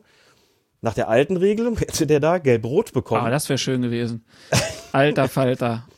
Genau, hätte er gelb-rot bekommen. Wir können jetzt quasi ja nochmal das noch ein Minütchen weiterdrehen. Der Strafstoß da in, äh, in Bremen, nein Quatsch, in, in Leipzig ist ja wiederholt worden. Und der ging dann rein. Und wenn du die Wiederholung gesehen hast, hast du gesehen, der Gikiewicz war schon wieder mit beiden Füßen vor der Linie. Hätte er den jetzt gehalten, hätte es nochmal eine Wiederholung gegeben und dann gelb-rot. Ne? Also beim ersten Verstoß des Torwarts, wenn er den abwehrt, gibt es nur eine Ermahnung. Und wenn der vorher schon gelb wegen einer anderen Sache hatte, egal, auch dann wird er nur nochmal ermahnt. Hat Felix Zweier getan. Und erst beim zweiten Mal gibt es eine gelbe Karte für dieses Vergehen, was also bei Gikiewicz in der Summe gelb-rot bedeutet, hätte. Auch das ein Entgegenkommen sozusagen der Regelhüter. Und deswegen sagt man seit dieser Saison, wie gesagt, FIFA, neue Schirmherrin sozusagen über die Videoassistenten, sagt man eben jetzt, jetzt nehmen wir es auch genauer. Ich war trotzdem gespannt, ob es in der Bundesliga auch dann so genau genommen wird, wenn der Schiedsrichter selbst das nicht ahndet, was ja in dem Fall so war. Und tatsächlich, das war der erste Fall jetzt nach, nach 21 Spieltagen, wo ein Torwart den Ball abgewehrt hat und mit beiden Füßen sich vor der Linie befunden hat, also bevor der Ball ins Spiel gebracht worden ist. Das hatten wir in der gesamten Saison vorher noch nicht. Die gehaltenen Strafschüsse waren bis jetzt alle regelkonform. Und jetzt wissen wir, a, in Deutschland hat es sich jetzt also auch geändert. Es wird jetzt also auch genau genommen. Hat das denn irgendwer angekündigt? Ich überlege jetzt gerade, ob vor der Saison irgendwas dazu gesagt worden ist. Das mit der Schirmherrschaft ist bekannt geworden, mhm. ja.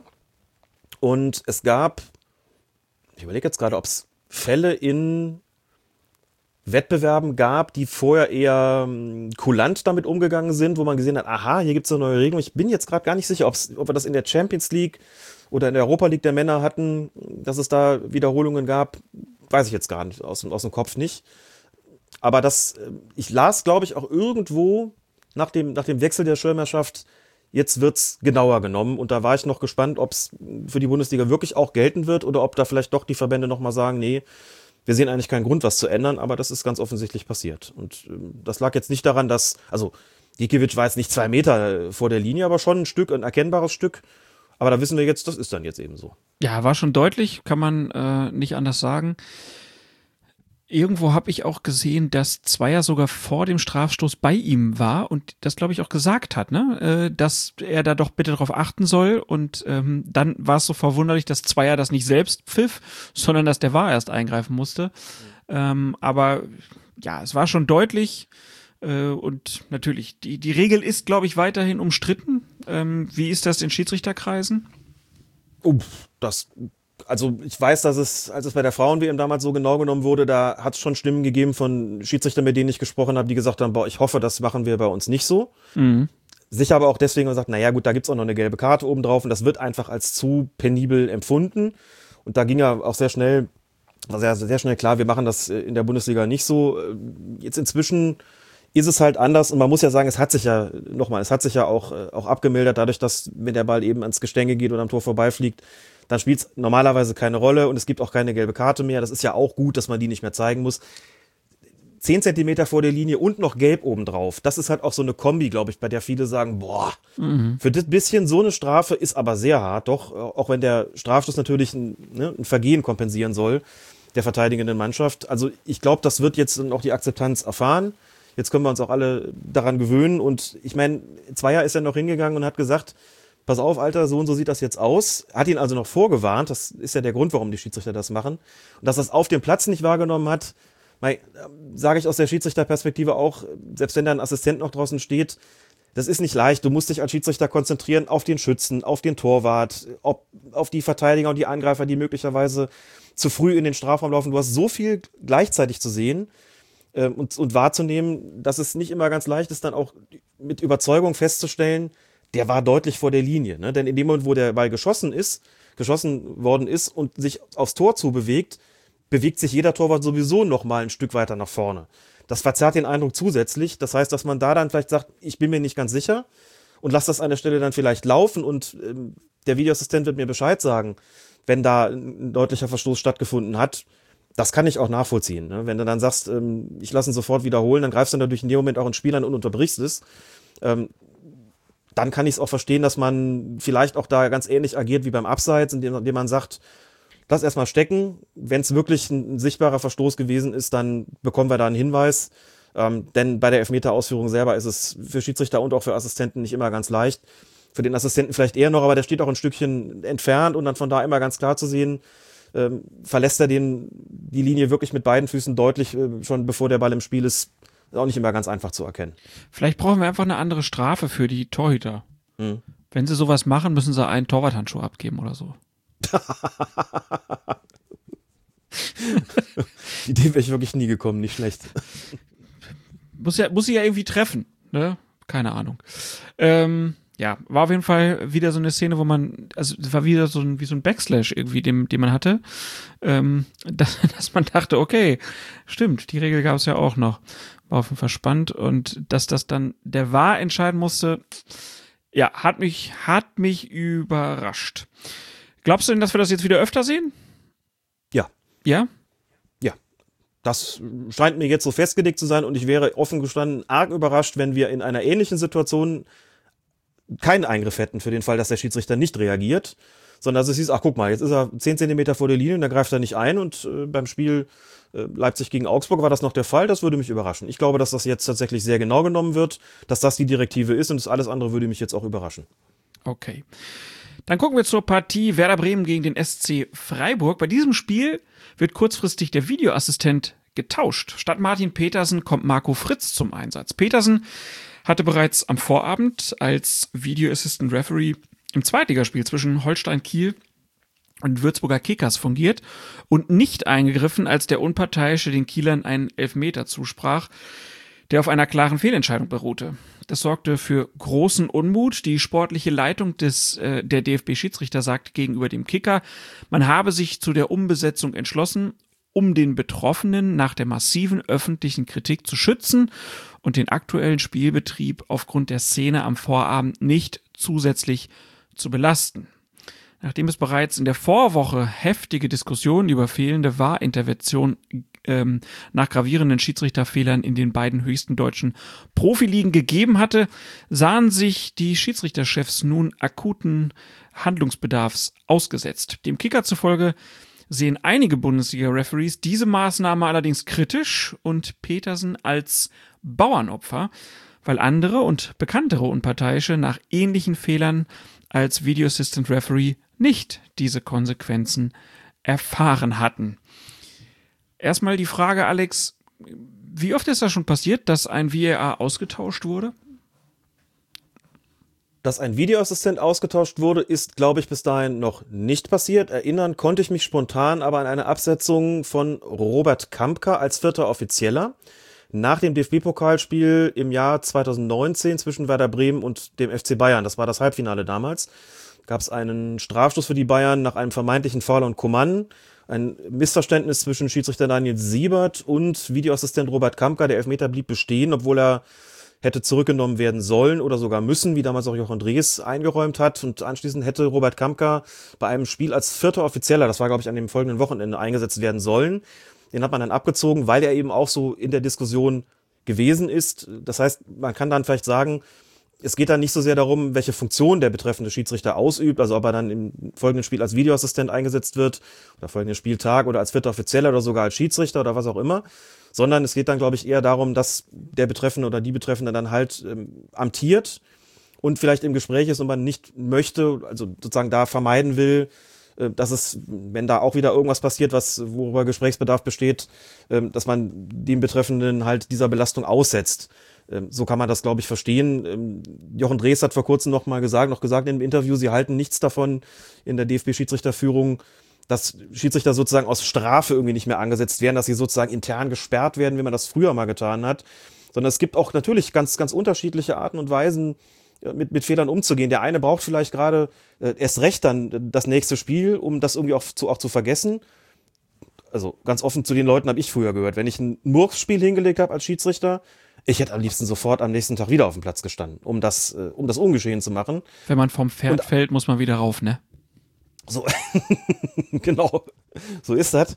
Und andere sagen vielleicht, boah, ist gerade irgendwie auch alles ein, keine Ahnung, scheiß Pandemie und jetzt Fehler gemacht und scheiß öffentliche Diskussion und ich brauche mal eine Pause, nehme ich mal für zwei Wochen raus, ist doch auch in Ordnung. Oder dass du als sportliche Leitung sagst, also pass auf, äh, wir haben in den vergangenen Wochen schon echt in der Diskussion gestanden, jetzt haben wir da wieder so ein Ding, ist zwar in Anführungszeichen nur in der zweiten Liga passiert, aber trotzdem häuft sich das gerade so ein bisschen wir nehmen dich jetzt mal aus der Schusslinie. Ähm, das ist auch nicht zum ersten Mal passiert.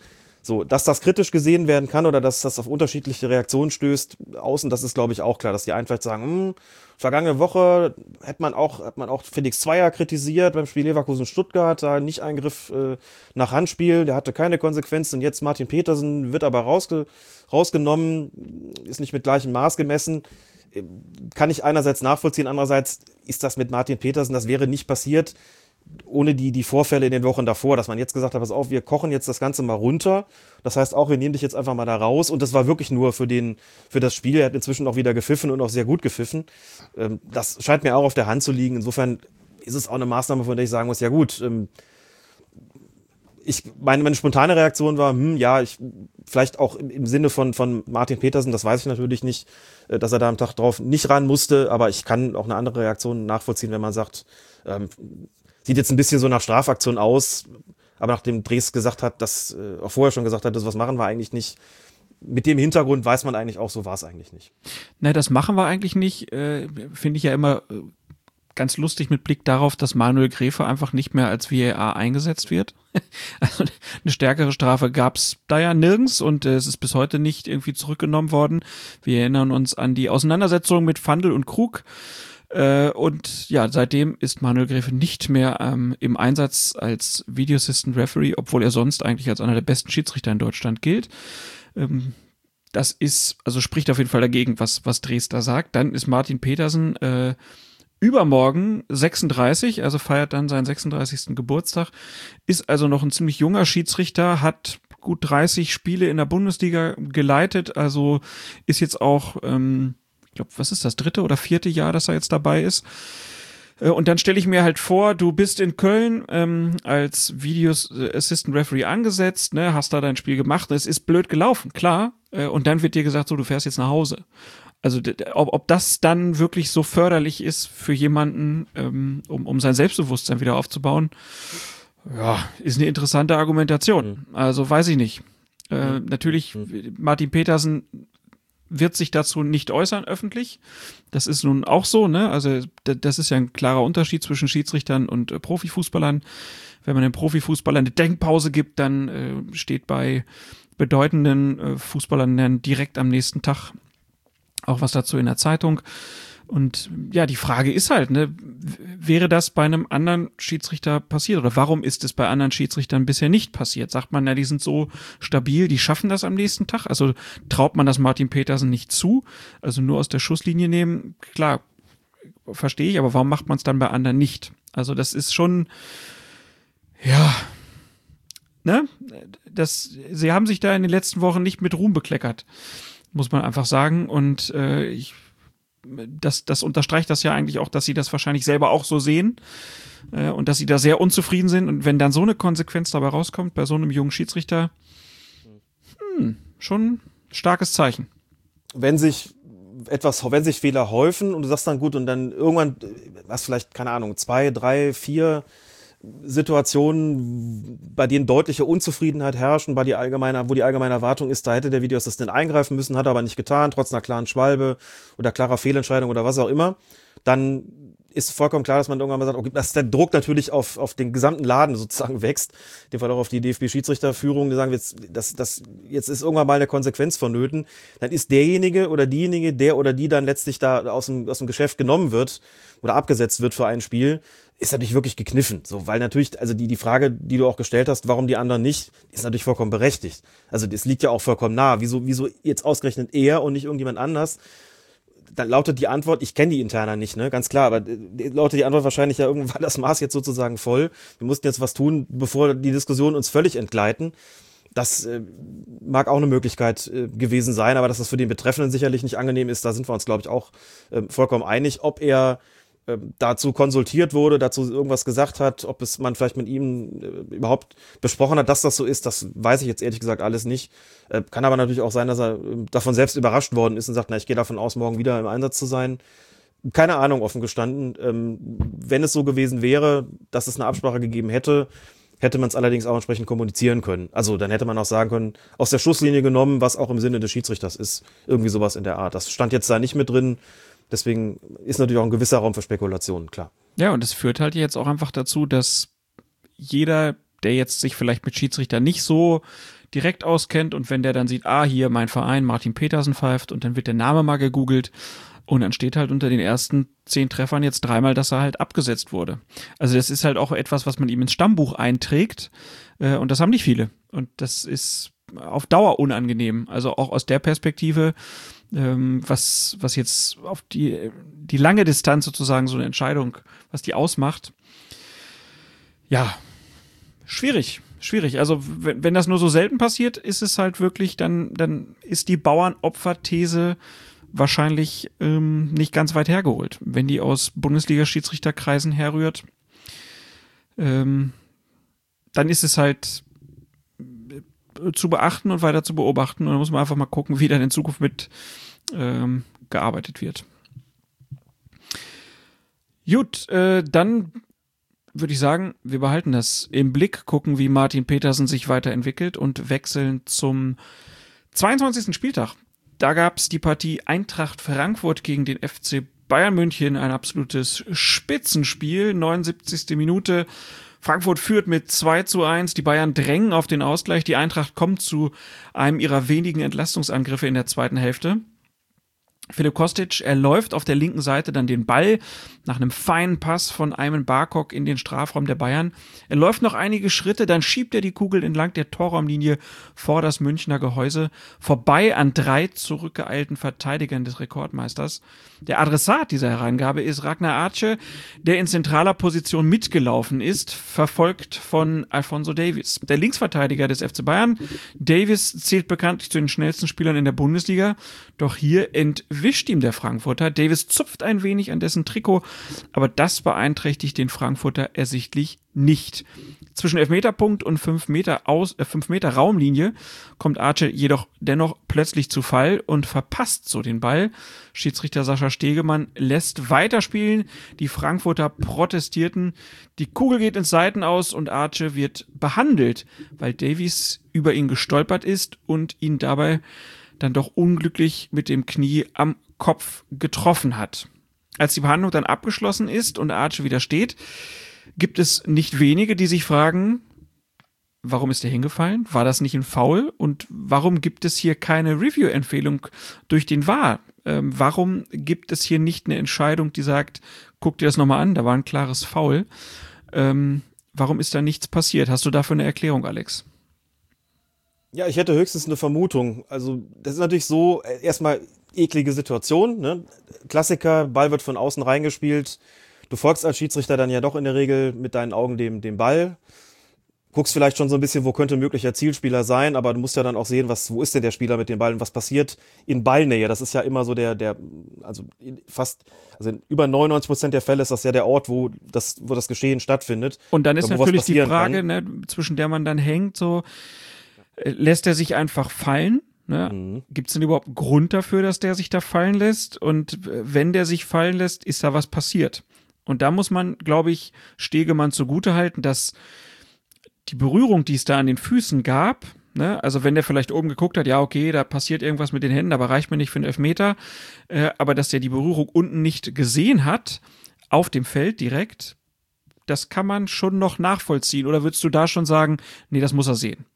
Nein, das ist, der Kontakt war geringfügig. Das ist, meine ich auch mit Klassiker, der eine läuft hinter dem anderen her, der vordere fällt plötzlich. Ne? So wie der fällt, denkst du dir vielleicht auch, na, wenn da mal nichts von hinten irgend so einen Kontakt gegeben hat, das ist, kommt ja oft, kommt ja wirklich relativ oft vor.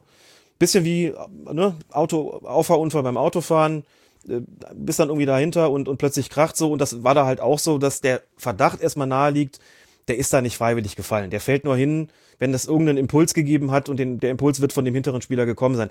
Aber du musst es schon auch wahrnehmen. Und das ist für Sascha Stegemann in der Situation, denke ich, nicht ohne weiteres möglich gewesen. Zum einen, weil er, glaube ich, oder ich annehme, dass er mit den Augen dem Ball gefolgt ist und zum anderen, weil das so geringfügig war. Man konnte den Kontakt dann irgendwann, als die Lupe draufgelegt worden ist, konnte man das erkennen dass es den Kontakt gegeben hat. Aber auf dem Feld ganz, ganz schwierig. Vor allen Dingen für so eine, du musst ja zweifelsfrei auch sicher sein. Denn das hätte nicht nur die Konsequenz Strafstoß gehabt, äh, Strafstoß bedeutet, sondern das hätte auch die Konsequenz rote Karte für Alfonso Davis äh, bedeutet. Denn ähm, so wie Kostic den Ball da, da vors Tor spielt, muss man auch sagen, kein Münchner Verteidiger hätte diesen Ball noch erreichen können. Und ohne, also wenn, wenn Aci da nicht, nicht gefallen wäre, du, der stand zentral vor dem Tor. Ich glaube, Neuer war auch schon so ein bisschen in einiger Entfernung der hätte den im Wesentlichen eigentlich nur noch einschieben müssen. So, das heißt, dann hätten wir da die Verhinderung oder die Unterbindung einer, einer offensichtlichen Torchance gehabt.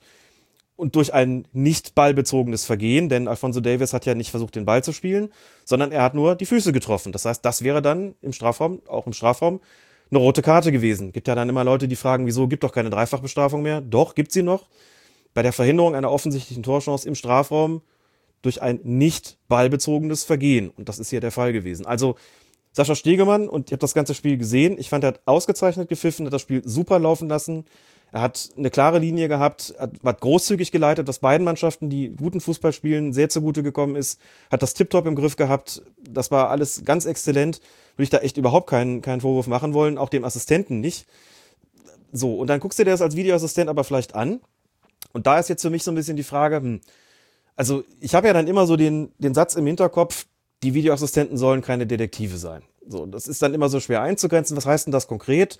Das heißt konkret, dass mit den herkömmlichen Mitteln, die auch äh, dem, dem Fernsehzuschauer sozusagen im, äh, zur Verfügung stehen, na gut, so stimmt der Satz nicht ganz, aber der sagt, Jochen Drees hat mal gesagt, wir legen keine Lupe drauf ähm, in solchen Situationen, also keine Lupe, wenn es um, um subjektive Entscheidungen geht, sondern wir wollen drauf gucken und das muss schon offensichtlich sein, was da passiert ist. Das ist es nicht unbedingt. Man braucht schon, finde ich, mehrere Zeitlupen. Man braucht schon auch eine Ausschnittvergrößerung. Du musst es sehr langsam machen, damit, um überhaupt zu realisieren, wie ist denn hier der Bewegungsablauf gewesen. Guck mal, da knickt der Fuß ab. Und warum knickt der Fuß ab? Weil es vorher einen Kontakt gegeben hat. Das sieht man nicht auf Anhieb. Dafür braucht man schon mehrere Einstellungen, beziehungsweise zumindest mehrere Zeitlupen. Ähm, aber eben auch nicht unbedingt mehrere Perspektiven. Deswegen bin ich da so ein bisschen, also das Problem ist immer, wenn du eine Fernsehanstalt hast, in dem Fall war es ja schon bei Sky so, die die Lupe drauflegt und hervor und dann, dann, dann letztlich ähm, das Ergebnis rauskommt, da hat es einen Foul gegeben. Den Leuten dann zu erklären, ja, ja, das hat Sky gemacht oder die Sportschau oder wie auch immer, aber wir sind keine Detektive, das ist halt einfach auch schwierig zu vermitteln. Denn jetzt haben es die Leute ja gesehen. Ne? Und in der Live-Übertragung hat, glaube ich, auch der Kommentator, ich weiß nicht, ob es Wolf Fuß war, hat auch schon gesagt, oder Kai Dittmann, für mich ist das ein Foul. Und für mich muss es da einen Strafstoß geben. Wenn sich ein Reporter so festlegt und Recht hat, dann hast du wenig Argumente, dann für den Schiedsrichter oder für den Videoassistenten zu sagen, ja gut, aber der ist ja kein Detektiv und der hat es halt nicht auf Anhieb gesehen, also geben wir den hier irgendwie nicht. Das ist schwierig. Ne? Auch wenn ein Schiedsrichter und ein Videoassistent eine andere Verantwortung trägt als ein Kommentator, muss man trotzdem sagen, na ja, aber wenn es dann im Fernsehen dann doch schon so rübergebracht worden ist, dann ist das Argument mit dem Detektiv schon auch schwierig. Das könnte es hier gewesen sein, aber also aus meiner Sicht, es hat einen Treffer am Fuß gegeben. Der war ursächlich dafür, dass ähm, Ragnar Aci gefallen ist. Dadurch ist eine klare Torchance verhindert worden. Das heißt, die korrekte Entscheidung wäre ja Strafstoß und Feldverweis gewesen. Und aus meiner Sicht war das ein Fall, in dem es einen Eingriff des Videoassistenten hätte geben sollen bis müssen, würde ich sagen. Und die Nummer mit dem Detektiv, tja, ohne Lupe habe ich es auch nicht klar erkannt. Die Lupe legen sie nicht drauf. Aber wie gesagt, wenn du sie hast und siehst das am Ende, ist es immer schwierig zu argumentieren, dass der Videoassistent das äh, nicht zutage gefördert hat. Ist schwierig. Läuft nicht für den VAR, würde ich sagen. Tja. Also die Fälle, um die es größeren Ärger gegeben hat, insbesondere bei zwei Spielen von Würzburg. Ne? Wir erinnern uns in Fürth einen Strafschuss gegeben, wo man sagen muss, dass, da war der Kontakt derart geringfügig, dass das niemals ein Strafstoß war. Dann in Kiel, oder was in Kiel? Doch, genau, ja. Strafstoß für, für, ähm, für Holstein Kiel, sagen wir es, da lag mit Sicherheit kein Foul vor. Also zwei Fälle, in denen es, also da würde ich schon sagen, das sind zwei Fälle, da brauche ich nicht unbedingt äh, die, die Lupe und, und mehrere Perspektiven, sondern das kann man schon auch so erkennen, halte ich schon für, für deutlicher als das hier. Aber trotzdem auch das eine Situation, bei der ich sage, nee, nee, da muss man schon rangehen und da muss man schon, das hätte schon auch das, die Review-Empfehlung eigentlich geben müssen an der Stelle. Und dann, klar, wenn das noch eine Situation ist, du sagst, ja gut, die letzten Wochen waren jetzt nicht so, nicht so doll für uns, und dann geht das Ding auch durch die Lappen, ist nicht das große Thema gewesen. Warum nicht? Weil Eintracht Frankfurt mit 2 zu 1 Ja. gewonnen hat. Genau. Hätten die Bayern noch den Ausgleich gemacht, ähm, den Satz muss ich, glaube ich, nicht vollenden. Ja. Dann hätten wir eine ganz, ganz, doch, ich verende den, hätten wir eine völlig andere Diskussion gehabt. So hat es dann nicht mehr so viele Leute interessiert, aber das wäre bei anderem Spielausgang wirklich anders gewesen. Es war ganz lustig. Ich hab, äh, war zu dem Zeitpunkt irgendwie gerade bei Twitter und äh, die paar Frankfurter in äh, meiner äh, Timeline alle unisono nur so, was? die waren wirklich so, dass sie dachten, verstehe ich nicht. Und ähm, ja, als ich dann später gesehen habe, habe ich gedacht, okay, kann ich verstehen. Da war nicht mal Frankfurt-Brille, sondern der Ärger war vielleicht ähm, berechtigt. Wie wird er denn jetzt ausgesprochen? Ich habe Archie gesagt, du sagst Archie. Ich, keine Ahnung, ehrlich gesagt. Weiß nicht, warum ich jetzt. Archie, Archie ist mit Sicherheit falsch. Warum sollte das eh hinten wie ein I ausgesprochen worden? Ich weiß nicht, ich habe versucht, es eben noch rauszufinden nebenher, aber Ja. er ist ein Frankfurter Jungen, er ist U21 Nationalspieler. Ähm, Alter, nennen wir doch Asche. Arge? nee, äh, ghanaische Mutter und deutscher Vater. Und aber wo der Name jetzt herkommt, ich, äh, ich weiß es nicht so genau. Aber äh, auf jeden Fall, ähm, ja, einer, der bei Eintracht Frankfurt ähm, noch für Furore sorgen wird. Da bin ich mir sicher. Und irgendwann werden wir den Namen auf jeden Fall alle kennen. Kommen wir zum nächsten Spiel. Eintracht äh, Frankfurt, Da waren wir gerade. Entschuldigung, SC Freiburg gegen Union Berlin. Schiedsrichter ist dort Sören Storks gewesen und der hat in der 84. Minute eine Situation, die gar nicht so einfach zu bewerten war. Der Frei, die Freiburger kommen nämlich zu einem gefährlichen Konter. Und der Berliner Nico Gieselmann versucht mit hohem Risiko den Angriff der Gastgeber zu stoppen. Er springt mit vorgestreckten Beinen und viel Tempo in Richtung des Balles, den sein ebenfalls schneller Gegenspieler Wu Jong Jong allerdings gerade über ihn gehoben hat. Gieselmann kommt deshalb zu spät, er verfehlt die Kugel und räumt stattdessen den Freiburger recht spektakulär ab. Wobei er es noch rechtzeitig schafft, das Bein abzuknicken und so den Gegner nicht mit der offenen Sohle zu treffen sondern halt nur mit dem Oberschenkel. Der Schiedsrichter Sören Storks belässt es bei einer Verwarnung. Es kommt zum On-Field Review, doch der Referee, der bleibt bei seiner Entscheidung. Er ist also anderer Ansicht äh, als vermutlich der Videoassistent Tobias Stieler, der ihn ja zu diesem On-Field Review ähm, gebeten hat. Alex, du darfst jetzt entscheiden, wer von beiden hat recht. Spannend, oder? guckst du drauf und denkst dir, boah, das hat schon ganz schön gerumst, ne? Und dann guckst du es nochmal an und also ich guck dann schon immer auch drauf, wie und wo hat er ihn denn getroffen? Wie Denn ist spielt das ja auch eine Rolle. Wie ist das Trefferbild? Genau, wir sollen ja, wir sollen ja nicht, nicht in solchen Fachtermini quatschen, aber wichtig ist in so einer Situation ja erstmal Folgendes bei, in solchen Fällen. Also gemessen wird es zum einen daran, wo wird der betreffende Spieler getroffen? An einer besonders verletzungsanfälligen Stelle oder doch an einer Körperpartie, bei der man sagt, das ist jetzt nicht ganz so schmerzhaft und nicht ganz so dramatisch. Kann man festhalten an einer nicht so verletzungsanfälligen Stelle. Zweitens, wie trifft äh, der faulende Spieler seinen Gegner? Das heißt also mit der offenen Sohle, mit gestreckten Beinen, mit dem Oberschenkel. Das ist ja auch zu berücksichtigen. Da muss man sagen, der geht schon, der geht mit vorgestreckten Beinen rein, aber vielleicht hat er auch im letzten Moment realisiert, ich krieg den Ball nicht mehr. Er knickt im letzten Moment tatsächlich ab und trifft ihn halt nicht mit der offenen Sohle. Und da will ich auch keine Argumentation hören.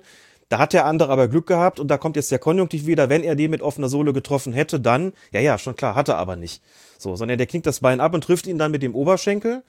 Das heißt, also mit auch da mit einer Körperpartie, die selbst nicht wirklich Verletzungen verursacht in aller Regel. So, und Punkt drei, den man berücksichtigen muss, ist die Intensität, die relativ stark äh, gewichtet wird. Ne? Also Intensität heißt, wie viel Tempo steckt da drin? Denn das macht ja dann auch noch was. Also wenn du sagst, mit, mit hoher Intensität in so einen Zweikampf reingeht, dann brauchst du dann keine offene Sohle und du brauchst auch ähm, keine ähm, besonders verletzungsanfällige Stelle des Gegners zu treffen, um trotzdem zu sagen, ist für mich aber rot. Einfach weil das Wahnsinn ist, die Dynamik äh, sorgt dann vielleicht insgesamt doch für eine, für eine Gefährdung der Gesundheit des Gegenspielers. So, und das ist sicherlich der, der Aspekt gewesen oder der Grund gewesen, warum Tobias Stieler als Videoassistent auf die Szene geguckt hat, gerade in der Originalgeschwindigkeit und gesagt hat, so wie der den da wegflext, selbst wenn er ihn nicht, äh, also das, das Trefferbild an sich jetzt nicht besonders schlimm ist, ist die Intensität doch so hoch, dass das an der Stelle nur rot geben kann. Also für ihn klarer ein offensichtlicher Fehler. Und Sören Storks geht raus, guckt sich's an und sagt, nee. Also der trifft ihn vielleicht gar nicht richtig oder jedenfalls nicht, nicht, äh, nicht so, dass man davon sprechen müsste, dass der, dass der da äh, die gesundheitsgefährdet wird. Der fällt spektakulärer, als es jetzt irgendwie tatsächlich müsste, nicht weil er Schauspieler hat, sondern es sieht schlimmer aus auf den ersten Blick als auf den zweiten und dritten.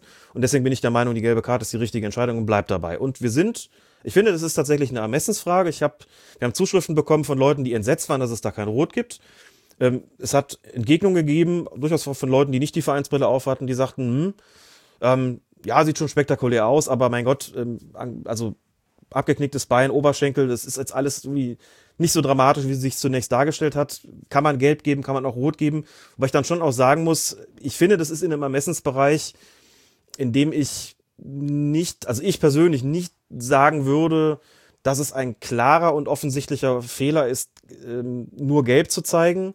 Also in der eine gelbe Karte völlig unvertretbar ist. Das hat Tobias Stieler aber äh, offensichtlich äh, sich gedacht in der Situation. Also ich, ich finde eigentlich nicht, dass es hier einen Eingriff des Videoassistenten geben muss. Ähm, und ich kann es auch nachvollziehen, wenn Sören Storks nach Betrachten der Szene sagt, nö, ich bleibe bei meiner Entscheidung. Das kann ich nachvollziehen. Er hat sich da nicht äh, überführt gesehen oder gefühlt. Und jetzt können wir beide drüber diskutieren und das vielleicht würde ich dann irgendwann noch sagen, also Rot ist aufgrund der Intensität die bessere Entscheidung. Dafür würde ich mich vielleicht äh, hergeben, aber ich finde Gelb zumindest nicht abwegig. Also so eine Situation sicher im, im Graubereich, im Ermessensbereich, wo, wo zwei Entscheidungen möglich sind und ähm, ja, insgesamt aufgrund der Intensität, die kann man schon so stark gewichten, dass man vielleicht sagt, okay, ähm, wäre vielleicht die bessere Entscheidung gewesen, eine rote Karte zu zeigen. Gut. Aber hast du denn, also wenn jetzt nochmal das wirklich in einem Satz oder zwei zusammenfasst, was, was glaubst du, warum sagt er jetzt nochmal, ich bleib bei der Karte? Weil der sagt, die Intensität steht für ihn nicht über dem Trefferbild, um das äh, im Fachjargon auszudrücken, wenn er sagt, der Körperteil, mit, mit dem er trifft und der Körperteil, mit dem der andere getroffen wird, das ist beides zusammengenommen, trotz der Intensität nicht so, dass man von einer totalen Gesundheitsgefährdung ausgehen müsste und deswegen ist Gelb hier ausreichend.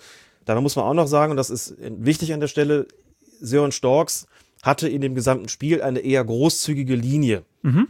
Großzügige Linie heißt, dann ist der Spielraum in solchen Situationen natürlich auch nochmal größer und es ist kein Spiel gewesen, in dem man gesagt hätte, 84. Minute, das ist bis dahin schon ein totales Geknüppel gewesen. Dieses Spiel braucht unbedingt eine rote Karte. So nach dem Motto, es hat, hat sich abgezeichnet, dass es irgendwann scheppern wird und jetzt geht der Schiedsrichter dazwischen und nutzt die Chance, um endlich einen rauszuschmeißen, damit hier mal wieder Ruhe im Karton ist. Das ist nicht so ein Spiel gewesen, bei dem man hätte sagen können, das schreit nach einer roten Karte, weil es sich schon, schon aufgebaut hat und wir hatten schon Rudelbildungen vorher, so dass man auch an der Stelle sagen muss, wenn man es wenn man seine Linie zugrunde legt, und das, das tut man ja dann auch im Falle von Ermessensentscheidungen, dann hat die gelbe Karte da schon reingepasst.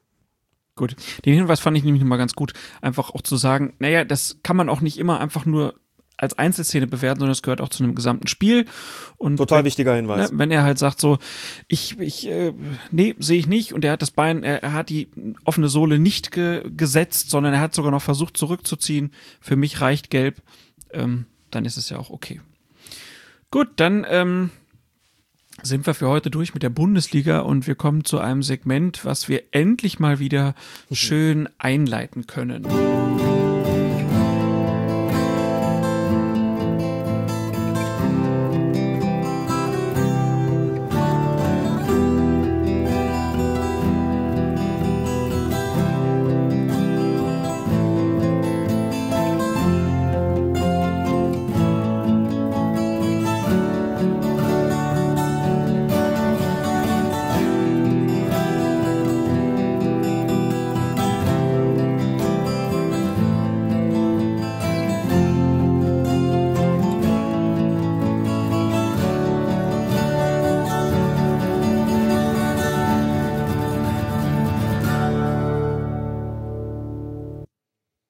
Champions League äh, und wir kommen zu den Achtelfinal-Hinspielen. und wollen über die Partie Atalanta Bergamo gegen Real Madrid sprechen. Ähm, Tobias Stieler ist der Schiedsrichter und apropos Tobias Stieler, er wurde von der UEFA zum 1. Januar 2021 in die Elite Group der Schiedsrichter befördert, also in die höchste Kategorie eingestuft. Das Achtelfinal-Hinspiel zwischen Bergamo und Madrid ist dann sein erstes K.O.-Spiel in der Champions League. In der 17. Minute ereignet sich eine Szene, die noch länger für Gesprächsstoff sorgen soll was ist passiert. Nach herausragenden Angriffszügen der Madrilenen spielt Vinicius Junior schließlich Ferland Mondi frei, der kurz vor der Strafraumgrenze von Remo Freuler gefault wird. Tobias Stieler erkennt darin eine Notbremse, also die Verhinderung einer offensichtlichen, klaren Torchance und zeigt Freuler ohne jedes Zögern die rote Karte. Es gibt vehemente Proteste von Atalanta, doch der Unparteiische bleibt bei seiner Entscheidung, gegen die auch Videoassistent Bastian Dankert keine Einwände hat. Aus deiner Sicht, jetzt mit Ansicht der Bilder, korrekt geurteilt von Stieler? Man macht sich ja nicht so ganz frei von den Reaktionen, die es darauf gibt. Ne? Ähm, gab schon heftige Proteste der Bergamasken. Ich habe gelernt, so nennt man die Bewohnerinnen und Bewohner von Bergamo. Das sind die Bergamasken. Gab schon heftige Proteste. Das wussten wir doch und alle. Bergamasken gegen Madrilenen. Das klingt doch schon, das, das hat doch was, hat doch Stil, oder? Fehlen nur noch die Monegassen. die Monegassen fehlen noch, genau. Ähm, die Bewohner von und Bewohnerinnen von Teneriffa heißen wie? Das hat mich das hat, hat äh, Heribert Fassbender mal, glaube ich, mal gesagt bei dem Spiel. Das sind, ich glaube, Tina Fenjos, wenn ich nicht irre. Aber da mag ich jetzt irren, das habe ich jetzt nicht mehr nachgeschaut. Ja, ja. Wie nochmal? Tina Fenjos? Tina Fenjos? Ja, das kommt mir jetzt, klingt so gar nicht mehr nach Teneriffa irgendwie, ne? Ich meine, das hätte er mal gesagt, aber Herbert Fassbender, die, die ihn noch kennen, hat auch mal gesagt, äh, die türkischen Fans rufen jetzt wieder Türkei, ja. Türkei, was so viel heißt wie Türkei, Türkei. ja, aber da ist noch, das war noch Dienst am Kunden, klar, so ist das, ne? Also man macht sich ja nicht völlig frei von solchen Reaktionen, dann auch, also im Kommentar, wo es hieß, boah, das ist aber hart und ne, nach, in so einem Spiel, nach 17 Minuten kann man da schon die einen in, in Unterzahl bringen. Ich sagen muss, also jetzt reden wir doch bitte erstmal über die Szene an sich. So, was, welche Parameter, Parameter spielen eine Rolle bei der Frage Notbremse, also Verhinderung einer offensichtlichen Torchance, ja oder nein? Erstens, Position des Angreifers. Ne? Ziemlich gut. Vor dem Strafraum nicht ganz zentral, ist richtig, war schon ein bisschen links der Mitte. Das stimmt, also das muss man berücksichtigen. Nicht so ganz 1A Premium-Lage, aber ähm, schon auch ziemlich gut. So, und ohne das Foul wäre der weitergelaufen. Da kommt Parameter 2. Position der Gegenspieler. Hätte es einen, einen Verteidiger, einen Abwehrspieler geben können, oder hätte es einen gegeben von Atalanta Bergamo, der noch den Abschluss hätte verhindern können? Antwort: Nein. Es hätte keinen gegeben, der hätte eingreifen können. Ohne das Foul. Er hat sich den Ball so ein bisschen vorgelegt, wäre er, wäre der Angreifer in den Strafraum eingedrungen, hätte den Ball auch wieder bekommen. Nicht aus absoluter Premium-Schusslage, das stimmt, aber doch in einer Position, von der man ähm, sagen kann, dass aus ihr doch noch ein wirklich guter bis sehr guter Abschluss möglich gewesen wäre. Vielleicht hat er noch gestoppt und noch kurz geguckt, was macht der Torwart oder ihn direkt aufs Tor geschlänzt, das weiß ich nicht. Aber hier zu sagen, da liegt eine offensichtliche Torchance vor und die ist hier verhindert worden, das ist für mich alles andere als, als abwegig. Und vielleicht auch, weil's, weil ich gelesen habe, Tobias Stieler habe sich da in den Mittelpunkt gestellt und ähm, keine Ahnung vom Fußball und was weiß ich nicht alles. Der gesamte Angriffszug, hast du ja schon gesagt, ähm, das, der war herausragend. Das war wirklich ähm, One-Touch-Football at its best, könnte, würde, könnte man sagen. Und Bergamo kam die ganze Zeit einen Tick zu spät und am Schluss eben auch wieder ein Tick zu spät. In einem Angriffszug, der geradezu nach einem Tor schrie. So, und Stieler steht wirklich total gut, hat das Ganze mitverfolgt, sieht das und zögert wirklich keine Sekunde, sondern packt sofort den roten Karton aus. Man kann als Schiedsrichter natürlich auch bei einer spontanen Entscheidung falsch liegen, völlig klar. Aber wer so schnell, so sicher und so ohne jedes Zögern reagiert, hat meistens wirklich einen Punkt als Schiedsrichter. Der wird überhaupt nicht nachgedacht, was, ich, was er jetzt machen soll. Auch keine Rücksprache mehr mit Assistenten. Da ging Klatsch, rot, raus. So, und ich habe es mir nochmal angeguckt und nochmal und nochmal und überlegt auch so, ja, mh, hm, klar, nicht ganz zentral und ein bisschen nach links. Aber gedacht, ja, es greift keiner mehr, kann keiner mehr eingreifen, der kann in den Strafraum laufen, der kriegt den Ball wieder, der hat eine Abschlusschance. Dieser Abschluss, noch ein Parameter, der wichtig ist, wäre quasi im nächsten Moment erfolgt. Also der hätte nicht noch, wäre nicht noch drei, vier Sekunden gelaufen mit dem Ball, sondern er hätte quasi sofort abschließen können. Auch ein, auch ein Argument auf jeden Fall. Ähm, dann einfach zu sagen, das ist eigentlich schon eine sehr gute Torchance und insofern bin ich mit der roten Karte ehrlich gesagt eigentlich einverstanden und fand die Kritik daran mal mindestens überzogen. Gut. Klar und sauber beantwortet. Äh, dann lass uns doch weiter drüber sprechen, über das Spiel. Berger mu muss dann ja über 70 Minuten in Unterzahl spielen und kassiert dann erst wenige Minuten vor Schluss das entscheidende Tor zum 0 zu 1. Nach dem Spiel ist Trainer Gian Piero Gasperini kaum zu beruhigen. Der Schiedsrichter habe, Zitat, das Spiel ruiniert. Äh, was bleibt, ist die Verbitterung darüber, dass wir nicht das Spiel spielen konnten, auf das wir gewartet hatten. 11 gegen 11 wäre es ein ganz anderes Spiel gewesen. Wenn ich sagen würde, was ich denke, würde die UEFA mich für einen Monat sperren. Ähm, er sagt dann noch weiter, es sollte keine Schiedsrichter geben, die nicht selbst gespielt haben und nicht den Unterschied zwischen einem Tackling und einem Foul erkennen. Müssen wir das noch irgendwie kommentieren? also, was mich an der Aussage wirklich überrascht hat, die nicht den Unterschied zwischen einem Tackling und einem Foul erkennen. Also bitte, strittig war dann, wenn doch höchstens die Farbe der Karte, aber doch nicht die Fra Frage, ob, ob das ein Foul war oder nicht. Ja klar war das ein Foul. Was denn da Tackling? Das war noch nicht mal ballbezogen. Und hat jemand, ich glaube, auf Twitter geschrieben, das Ganze im Strafraum, dann hätten wir aber nur über Gelb gesprochen. Oder habe ich gesagt, weiß ich nicht. Also ballbezogen fand ich das jetzt nicht. Der kam halt zu spät. Hat er versucht, den Ball zu spielen? Ich glaube nicht. Also das kann ich überhaupt nicht nachvollziehen. Was, was glaubt er denn? So nach dem Motto, kann man als ballbezogenes Vergehen auslegen und selbst wenn es außerhalb des Strafraums passiert, sind wir dann nur bei Gelb. Diese Regel gibt's gar nicht. Ne? So nach dem Motto, das, was im Strafraum gilt, das muss ein guter Schiedsrichter, der Fußball gespielt hat, auch außerhalb so machen.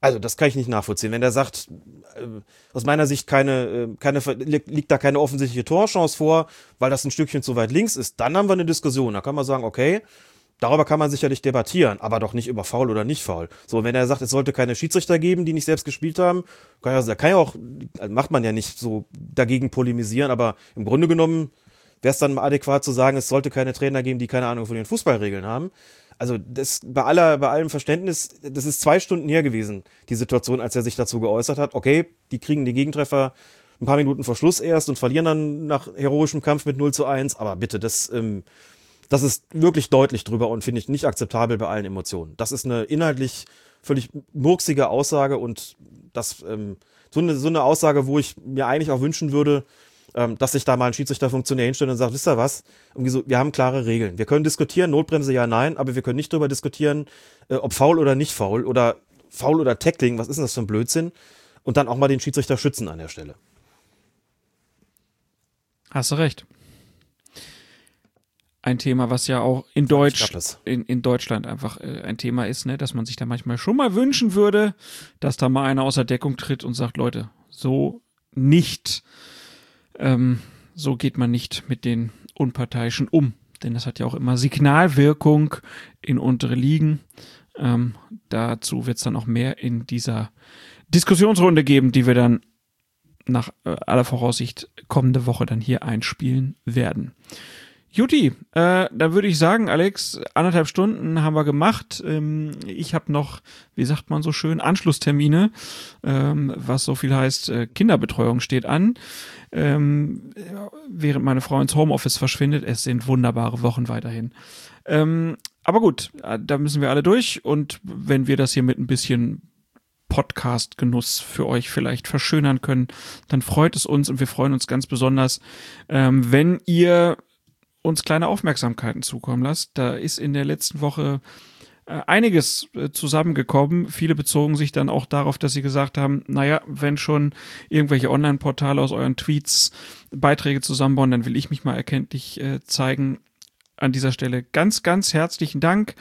Ähm, haben wir uns sehr drüber gefreut, ähm, diese Form der Wertschätzung ähm, auf unser Spendenkonto. Das ist, ähm, ja, sorgt für ein warmes Gefühl in dieser dunklen Zeit ähm, in den Herzen. Also ganz herzlichen Dank dafür. Alex. Und, und natürlich ja? nicht nur, also nicht nur monetär, sondern wir auch für unsere Kehlen haben sich gefreut, ne? Oh ja, oh, oh ja. Das hätte ich jetzt fast unter den Tisch fallen lassen. Das wäre natürlich ein Skandal. Hab auch geduldig, geduldig abgewartet. Ja. Also, oh, Peter. Peter. Das war ein, also, ähm, man kommt nach Hause und die Nachbarn haben eine, äh, eine große Kiste angenommen. Eine Weinkiste und sagen halt natürlich auch wieder den Standardspruch, na, Impfstoff bestellt.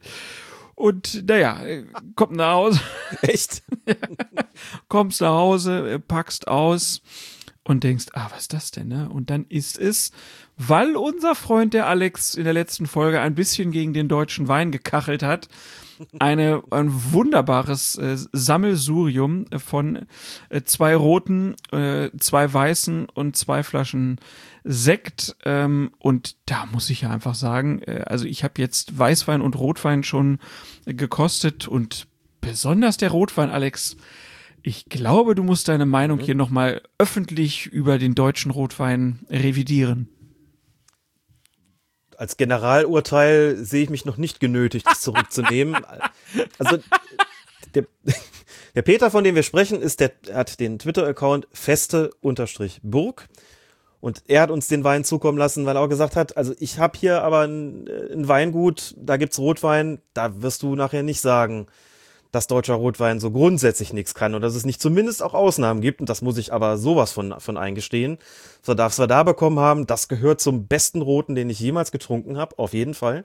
Ich trinke ein bisschen lieber roten als weißen, aber der weiße war auch ganz köstlich, der Sekt auch. Also ähm, muss wirklich sagen, das ähm, war ganz, ganz, ganz, ganz großartig. Wird auf jeden Fall auch danach bestellen. Ich glaube, da haben wir auch schon drüber, drüber gesprochen, Klaas. Da hat auch das Weingut neuen Kunden gewonnen oder neue Kunden gefunden in uns.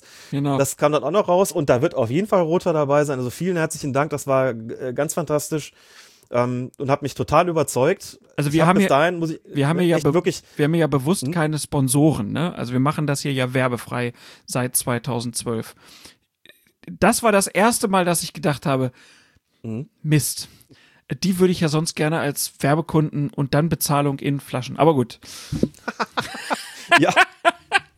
Und ich kann dir nur sagen, freu dich auf den Sekt. Ähm, Ich glaube, bei mir, mir waren es zwei rote, drei weiße und ein, und ein Sekt. Auch der Sekt ist äh, wirklich. Ja, ich habe eine, ich habe eine Flasche Traubensekko bekommen, ne? Also es ist, das, das, das ist so eine Art, äh, Peter schrieb so schön, perlender Traubensaft, falls es mal kein Alk sein soll oder falls mal der Nachwuchs mittrinken will. Also das fand ich auch sehr schön, sehr gut mitgedacht. Also Peter, super, super Sache. Äh, wir haben uns beide tierisch gefreut und äh, das waren schon zwei sehr schöne Abende. Also der rote, äh, da war das Wetter noch schlecht, war perfekt und den weißen gab es dann auf der Terrasse. Ein, ein wunderschöner Sonntag. Herrlich. Fantastisch. Jetzt habe ich, Und wir haben ich, immer noch was davon. Ja, ich hatte dich, ich hatte dich unterbrochen gerade, ne? Aber ähm, na, kein Problem. Kein Problem. okay. Gut, also wie gesagt, vielen Nichts Dank, ist für die Ewigkeit. vielen Dank an alle, die uns da äh, unterstützen und ähm, wir äh, haben noch die Widmung offen, Alex. Wem widmen wir denn diese Folge? Allen, die uns in der Badewanne hören. Ich hoffe, das hatten wir noch nicht. Wenn wir die Badewanne schon hatten, dann halt unter der Dusche. Unter der Dusche. Ja, stimmt, geht ja mittlerweile auch, ne? Ähm, ja, Ah, natürlich. ja, ja, ja. Gut. Also, meinst du jetzt, warum soll das nicht unter der Dusche gehen, weil es zu laut ist? Na, früher gab es nicht so diese Duschradios und so und äh, die, die, die, eine Podcast-Übertragung, aber jetzt gibt's auch Bluetooth-Speaker für die Dusche und so. Alles gut. Ich habe nur kurz. Ist ja auch schon wieder, ne? Langer Tag und so. Du, du kennst das. Alex. Auch für mich ist es die sechste Stunde, Für, genau. Ja, absolut, absolut. Äh, mal gucken, wie lange das noch weitergeht. Aber das ist ja ein ganz anderes Thema. Ähm, Alex, dann würde ich sagen, wir machen hier einen Deckel drauf. Äh, Du schläfst dich gut aus. Ich schieß mir jetzt noch ein Sky-Ticket fürs Wochenende. Und dann gucke ich, guck ich mir den Alex mal im Fernsehen an. Finde ich ja sehr gut. Gefällt mir ja außerordentlich gut. Und nächstes Schauen wir mal, ob es dir danach auch noch gut gefällt. Ja gut, Alex, äh, sich distanzieren geht schnell. ja. ne? Geht immer schneller als sich solidarisieren. Genau. Ja. Ja, solidarisiert haben wir uns ja auch letzte Woche. Haben wir gar nicht drüber gesprochen. Also wer, wer uns jetzt auf Instagram zum Beispiel folgt oder auf Twitter, äh, der hat das schon gesehen. Gab ja eine hervorragende Aktion von der Elf Freunde. Ja, lass, lass hören. Du bist eh schon dabei. Äh, du bist eh, ich bin eh schon dabei. Genau. Ich hatte gedacht, du wolltest es übernehmen. Also wir hatten, ähm, oder wie viele natürlich die Elf Freunde Aktion der letzten Woche gesehen, die unter dem Hashtag ihr könnt auf uns zählen. Ähm, ja, insgesamt 800 Fußballer und Fußballerinnen äh, zusammengesucht hat, die gesagt haben, äh, wenn es jemanden gibt, der mal äh, öffentlich machen möchte, dass er halt äh, nicht heterosexuell liebt, verliebt ist, äh, der kann sich unserer Unterstützung ganz gewiss sein. Und da haben wir gedacht, äh, das kann ja auch nicht nur für die Profifußballer gelten, sondern es gilt natürlich auch für die Öffentlichkeit. Und dann haben wir uns halt auch, wie das in dem Heft passiert ist, mit äh, Pappschildern abgelichtet. Und auf diesen Pappschildern steht dann drauf, ihr könnt auf uns zählen. Fanden wir eine sehr gelungene Aktion von den elf Freunden, die wir hiermit äh, gerne unterstützen. wir wissen natürlich auch, dass das zwar nur Symbolik ist, aber ja, vielleicht eine, die irgendwem irgendwann das, wenn er das denn möchte, äh, das Gefühl gibt, ich kann mich hier jetzt öffentlich so zeigen, wie ich bin, muss kein Versteckspiel äh, machen oder irgendwelche negativen Folgen äh, befürchten. Die wird's geben, brauchen wir nicht drüber reden. Es gibt leider viele Idioten in dieser Welt und das sind oft die Lauten, aber ich glaube, es ist die Mehrheit, die sagt, es ist das Jahr 2021 und jeder kann lieben, wen er möchte. Und ähm, da es keine Nachteile äh, daraus geben, sondern äh, eine große Solidarität und Unterstützung, ähm, wie äh, Max Kruse das so schön sagte, gegenüber den Idioten. Das kann man hier auch im Podcast ruhig nochmal sagen ich fand's auch gut. Ähm, würde mir, glaube ich, einfach beim nächsten Mal vielleicht noch zweierlei wünschen. Das eine ist, in diesem LGBTIQA ist noch ein bisschen mehr drin und ich finde, das hätte man oder könnte man in so einer Aktion, bin mir nicht so sicher, inwieweit das wirklich, in Anführungszeichen, das Wort ist schon ziemlich blöd, mitgemeint war, hätte ich mir noch gewünscht, dass da eine etwas stärkere Ausweitung oder Sichtbarmachung auch von, von, von Menschen stattgefunden hätte, ähm, als das in der Kampagne der Fall gewesen ist, auch wenn ich natürlich verstehe, dass es eben da auf, auf, eine, auf eine Breitenwirkung ähm, setzt. Und das, das andere, was so ein bisschen, also wie gesagt, ich habe es vollkommen unterstützt, wir haben es ja auch immer drüber gesprochen, so ein bisschen gezögert, ich weiß nicht, wie es dir gegangen ist, vielleicht interpretiere ich auch zu viel da rein, äh, ist so diese, der Satz, ihr könnt auf uns zählen, macht allerdings auch so ein bisschen den Unterschied auch so diesen zwischen ähm, wir und die. Ich glaube, es ist gar nicht so, so negativ gemeint, aber so kurz gezuckt habe ich dann doch mal sagt so, wer ist denn das ihr und wir sind da sozusagen das wir? Also inwiefern findet auch eine Form von, von Normsetzung statt, von der ich sogar sagen würde, warum muss die an der Stelle sein? Ähm, vielleicht interpretiere ich auch, wie gesagt, zu viel da rein, aber das war so kurz, wo ich dachte, vielleicht hätte man, ja, eher sowas mit, auch mit Begriffen wie, wie, wie Homophobie operieren sollen, bin aber auch nicht ganz sicher und glaube natürlich in jedem Fall auch, dass es, dass es äh, da wirklich auch nicht nur gut gemeint war. Gut gemeint ist immer das Gegenteil von gut gemacht, so meine ich das jetzt natürlich nicht, sondern so, ja, an so ein, zwei Aspekte war ich so ein bisschen unsicher, ob es nicht noch eine Erweiterung bedurft hätte und ob man, ob ich so ganz glücklich mit der Parole bin. Weißt du, was ich meine? Ja, aber selbst bei dem, was du jetzt gesagt hast, hört man ja schon wieder so einen Begriff wie Homophobie. Selbst der ist ja auch schon wieder umstritten, ne? weil man sagt, ne, wie haben die, die sind, die haben keine Angst vor Schwulen, äh, keine Phobie, äh, keine Furcht, äh, sondern die sind Schwulen feindlich. Ne? Also mhm es, es ist halt, es ist halt nicht so ganz einfach. Ich fand den Claim jetzt ehrlich gesagt ganz ähm, gelungen, weil das ihr sozusagen dafür steht, für die, die aktuell ähm, ja etwas nicht so öffentlich ausleben, wie sie es vielleicht gerne wollen würden. Die sind mit dem ihr gemeint. Also ich habe das nicht als äh, sozusagen schwarz-weiß, normal und äh, irgendwie anders äh, gesehen, sondern wirklich einfach als Signal in eine Gruppe und wir wir können ja davon ausgehen, dass es da äh, Sportlerinnen und Sportler, Funktionärinnen und Funktionäre gibt, äh, die da äh, das lieber geheim halten aus den unterschiedlichsten Gründen. Und ich glaube, dass das kann man schon sagen. Äh, ich verstehe natürlich immer, äh, dass man sagt, äh, wir sind nicht eine Welt, äh, in der es nur männlich und weiblich gibt. Also wir lernen da ja auch alle, glaube ich, dazu. Wir lernen viel dazu in dieser Zeit und einige fühlen sich dadurch natürlich auch gleich wieder überfordert und sagen, das gibt's nicht und was wollen die denn noch alles, ne? Und Gendersternchen und Pipapo. Ähm, und ich, ich habe die elf Freunde so verstanden, dass es einfach ein Zeichen der Solidarität für alle sein sollte. Und da war nicht eine bestimmte Gruppe gemeint, sondern es war einfach äh, damit gemeint, jeder soll nach seiner Fasson lieben. So habe ich es ja auch interpretiert. Ne? Lieb doch, wen du willst.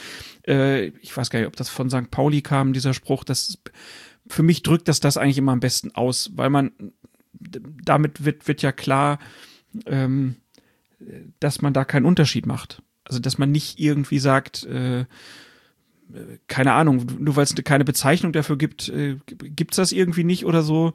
Nein, äh, jeder soll ja so, so leben, wie er möchte. So, das ist ja eigentlich so der Grundgedanke. Und natürlich. Nicht verkehrt. Ja. Mhm.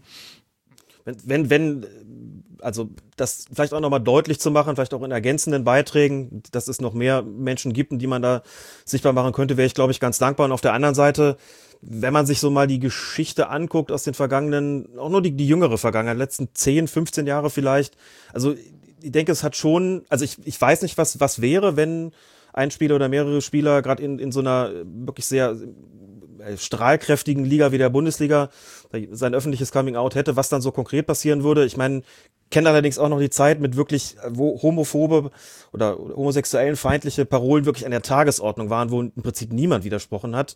Das zumindest ist dann doch nicht mehr so und ich finde es auch auf jeden Fall richtig und gut, dass es anders als es noch vor 10, 12 Jahren war, wo es eben auch sehr konkret darum ging, da soll sich jetzt bitte mal jemand äh, das heißt ja mal, da soll sich jemand outen. Richtiger wäre ja, da soll da jemand mal bitte öffentlich sein Coming Out äh, bekannt geben dass eben jetzt stärker nicht mehr, nicht mehr so stark darauf gesetzt wird, so nach dem Motto, jetzt kommen, jetzt wird doch irgendwelche Leute mal geben, die das jetzt irgendwie auch äh, bekennen, wie es dann heißt, als ob es da irgendwas zu bekennen gäbe, sondern dass eben quasi anders vorgegangen wird, dass man sagt, also wenn es so ist, dann gibt es da Leute, die sagen, also ähm, ja, das ist, das ist für uns selbstverständlich völlig in Ordnung und eigentlich gar, kein, gar, nicht, gar nicht weiter der Rede wert. Also könnt darauf zählen, auf jeden Fall, äh, dass wir euch nicht dem Mob dann irgendwie äh, überlassen würden, sondern dass wir da klar und deutlich widersprechen würden.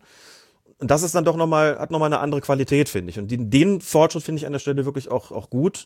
Ähm, das sah vor 10, 12 Jahren, finde ich, noch anders aus, weil der Schwerpunkt da anders gesetzt worden ist. Und da hatte ich immer so ein bisschen das Problem da auch damit, weil das sehr stark darauf fixiert war, jetzt muss es doch den einen geben, der sich da bitte mal, der da bitte mal voranprescht. So, muss es nicht. Muss es eben gerade nicht. Und das, finde ich, hat jetzt einen anderen Touch und das finde ich an der Stelle auch wirklich gut. Genau. Ich glaube, das ist auch ganz wichtig. Also äh, es, es geht, es ist, es ist eigentlich egal, ob sich jetzt, ob jemand meint, er müsse sein Coming Out haben oder so. Äh, ne? Also der, der Boulevard würde ausflippen. Die würden, das ist, ja. es wäre katastrophal, äh, wie, wie da reagiert würde. Da bin ich, bin ich mir äh, auch sicher. Aber vielleicht ne, ist bei, bei dem einen oder der anderen wenn, wenn man sowas sieht, das ist zumindest meine Hoffnung, ne, dass, dass jemand das sieht und denkt, ähm, ich muss nicht mehr diese ganz große Angst haben, ne, sondern ich, wenn ich geoutet werde oder ich mein Coming Out äh, habe, dann ähm, gibt es ganz viele Leute, die mich unterstützen. Und ich fand dieses Signal eigentlich ganz schön. Und natürlich, ne, Ronny Blaschke hatte gestern einen Kommentar äh, bei sportschau.de veröffentlicht. Da hat er die Aktion ein wenig scheinheilig genannt, was natürlich auch bei den äh, elf Freunden dann auch direkt zu einer Gegenreaktion geführt hat, so nach dem Motto, also Scheinheiligkeit uns vorzuwerfen, ist jetzt aber auch ein bisschen drüber, weil wir haben natürlich in unserer Geschichte auch schon öfter bewiesen, äh, dass wir uns mit dem Thema auseinandersetzen und da ein Zeichen setzen. Ähm, aber ich habe Ronnys Kommentar auch nicht so verstanden. Er meinte, glaube ich, scheinheilig im Sinne von dem, wir zeigen ja auch gerne Rassismus die rote Karte, ne? also diese DFB-Aktion so. Und ähm, es muss natürlich auch was darüber hinaus passieren. Also äh, es kann nicht sein, dass zum Beispiel in den Strukturen des Deutschen Fußballbundes ähm, Frauen und oder generell eine Diversität überhaupt äh, findet ja nicht statt. Oder gucken wir uns Bundesliga-Schiedsrichter äh, und Schiedsrichterinnen an. Also das sowas muss halt auch gelebt werden und es muss auch bei den Sportjournalisten und Sportjournalistinnen muss da mehr passieren. In den Vereinen muss da mehr passieren. Ne? Ähm, also dass das halt auch ja einfach auch darauf geguckt wird, so wie, wie können wir denn alle Gruppen stärken, wie können wir da Leute einsetzen. Der DFB hat da jetzt auch äh, immerhin was unternommen, aber da geht auf jeden Fall immer mehr. Ne? Und ähm, da ist natürlich das sozusagen, das ist ein Puzzlestück. Das war jetzt auch gut, das war eine gute Aktion, aber man kann jetzt nicht einfach aufhören und sagen, ja, so, jetzt haben wir das einmal erklärt, sondern das muss jetzt halt auch irgendwie weitergehen. Ne? Da, da, da muss mehr passieren und äh, man muss einfach ganz viele Signale senden äh, und allen Leuten, die da eine andere Meinung haben, äh, klar erklären, nee, hier darf jeder so sein, wie er möchte und wir grenzen niemanden aus. Das gehört vor allen Dingen natürlich auch im Amateursport dazu. Punkt. Punkt. Gut, Alex. Jetzt haben wir doch noch mal ganz schön lange gesprochen, obwohl ich mich schon vor Ewigkeiten verabschieden wollte. Aber das war jetzt ja auch noch mal wichtig. Ähm, Juti, äh, wie gesagt, dich sehen wir morgen. Uns hört ihr nächste Woche. Und äh, Alex, dir wünsche ich noch, äh, dir wünsche ich ein sehr schönes Wochenende einfach mal mit ganz viel Spaß. Tja, danke schön. Das hoffe ich, dass ich das haben werde. Und dann schauen wir mal weiter und reflektieren nächste Woche, wie es wird. Ich bin selber sehr gespannt und vorfreudig und natürlich auch ein bisschen nervös. Klar, das gehört dazu. Gut, ihr Lieben, danke fürs Zuhören. Bis nächste Woche. Tschüss.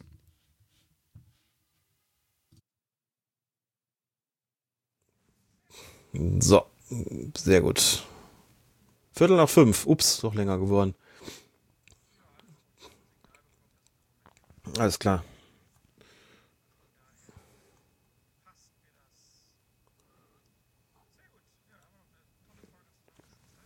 Ja. Äh, du meinst die, die Champions League-Hymne? Habe ich gehört. Die großartige Gitarrenversion. Ah. Ich habe sie gehört. Ja. Sehr schön. Dann lege ich die Folge an. Mhm. Ja. Ja, wunderbar. Mach das bitte. Genau. Sehr gut. Alles klar. Dir auch. Dankeschön. Wir sprechen uns dann. Bis dann. Tschüss.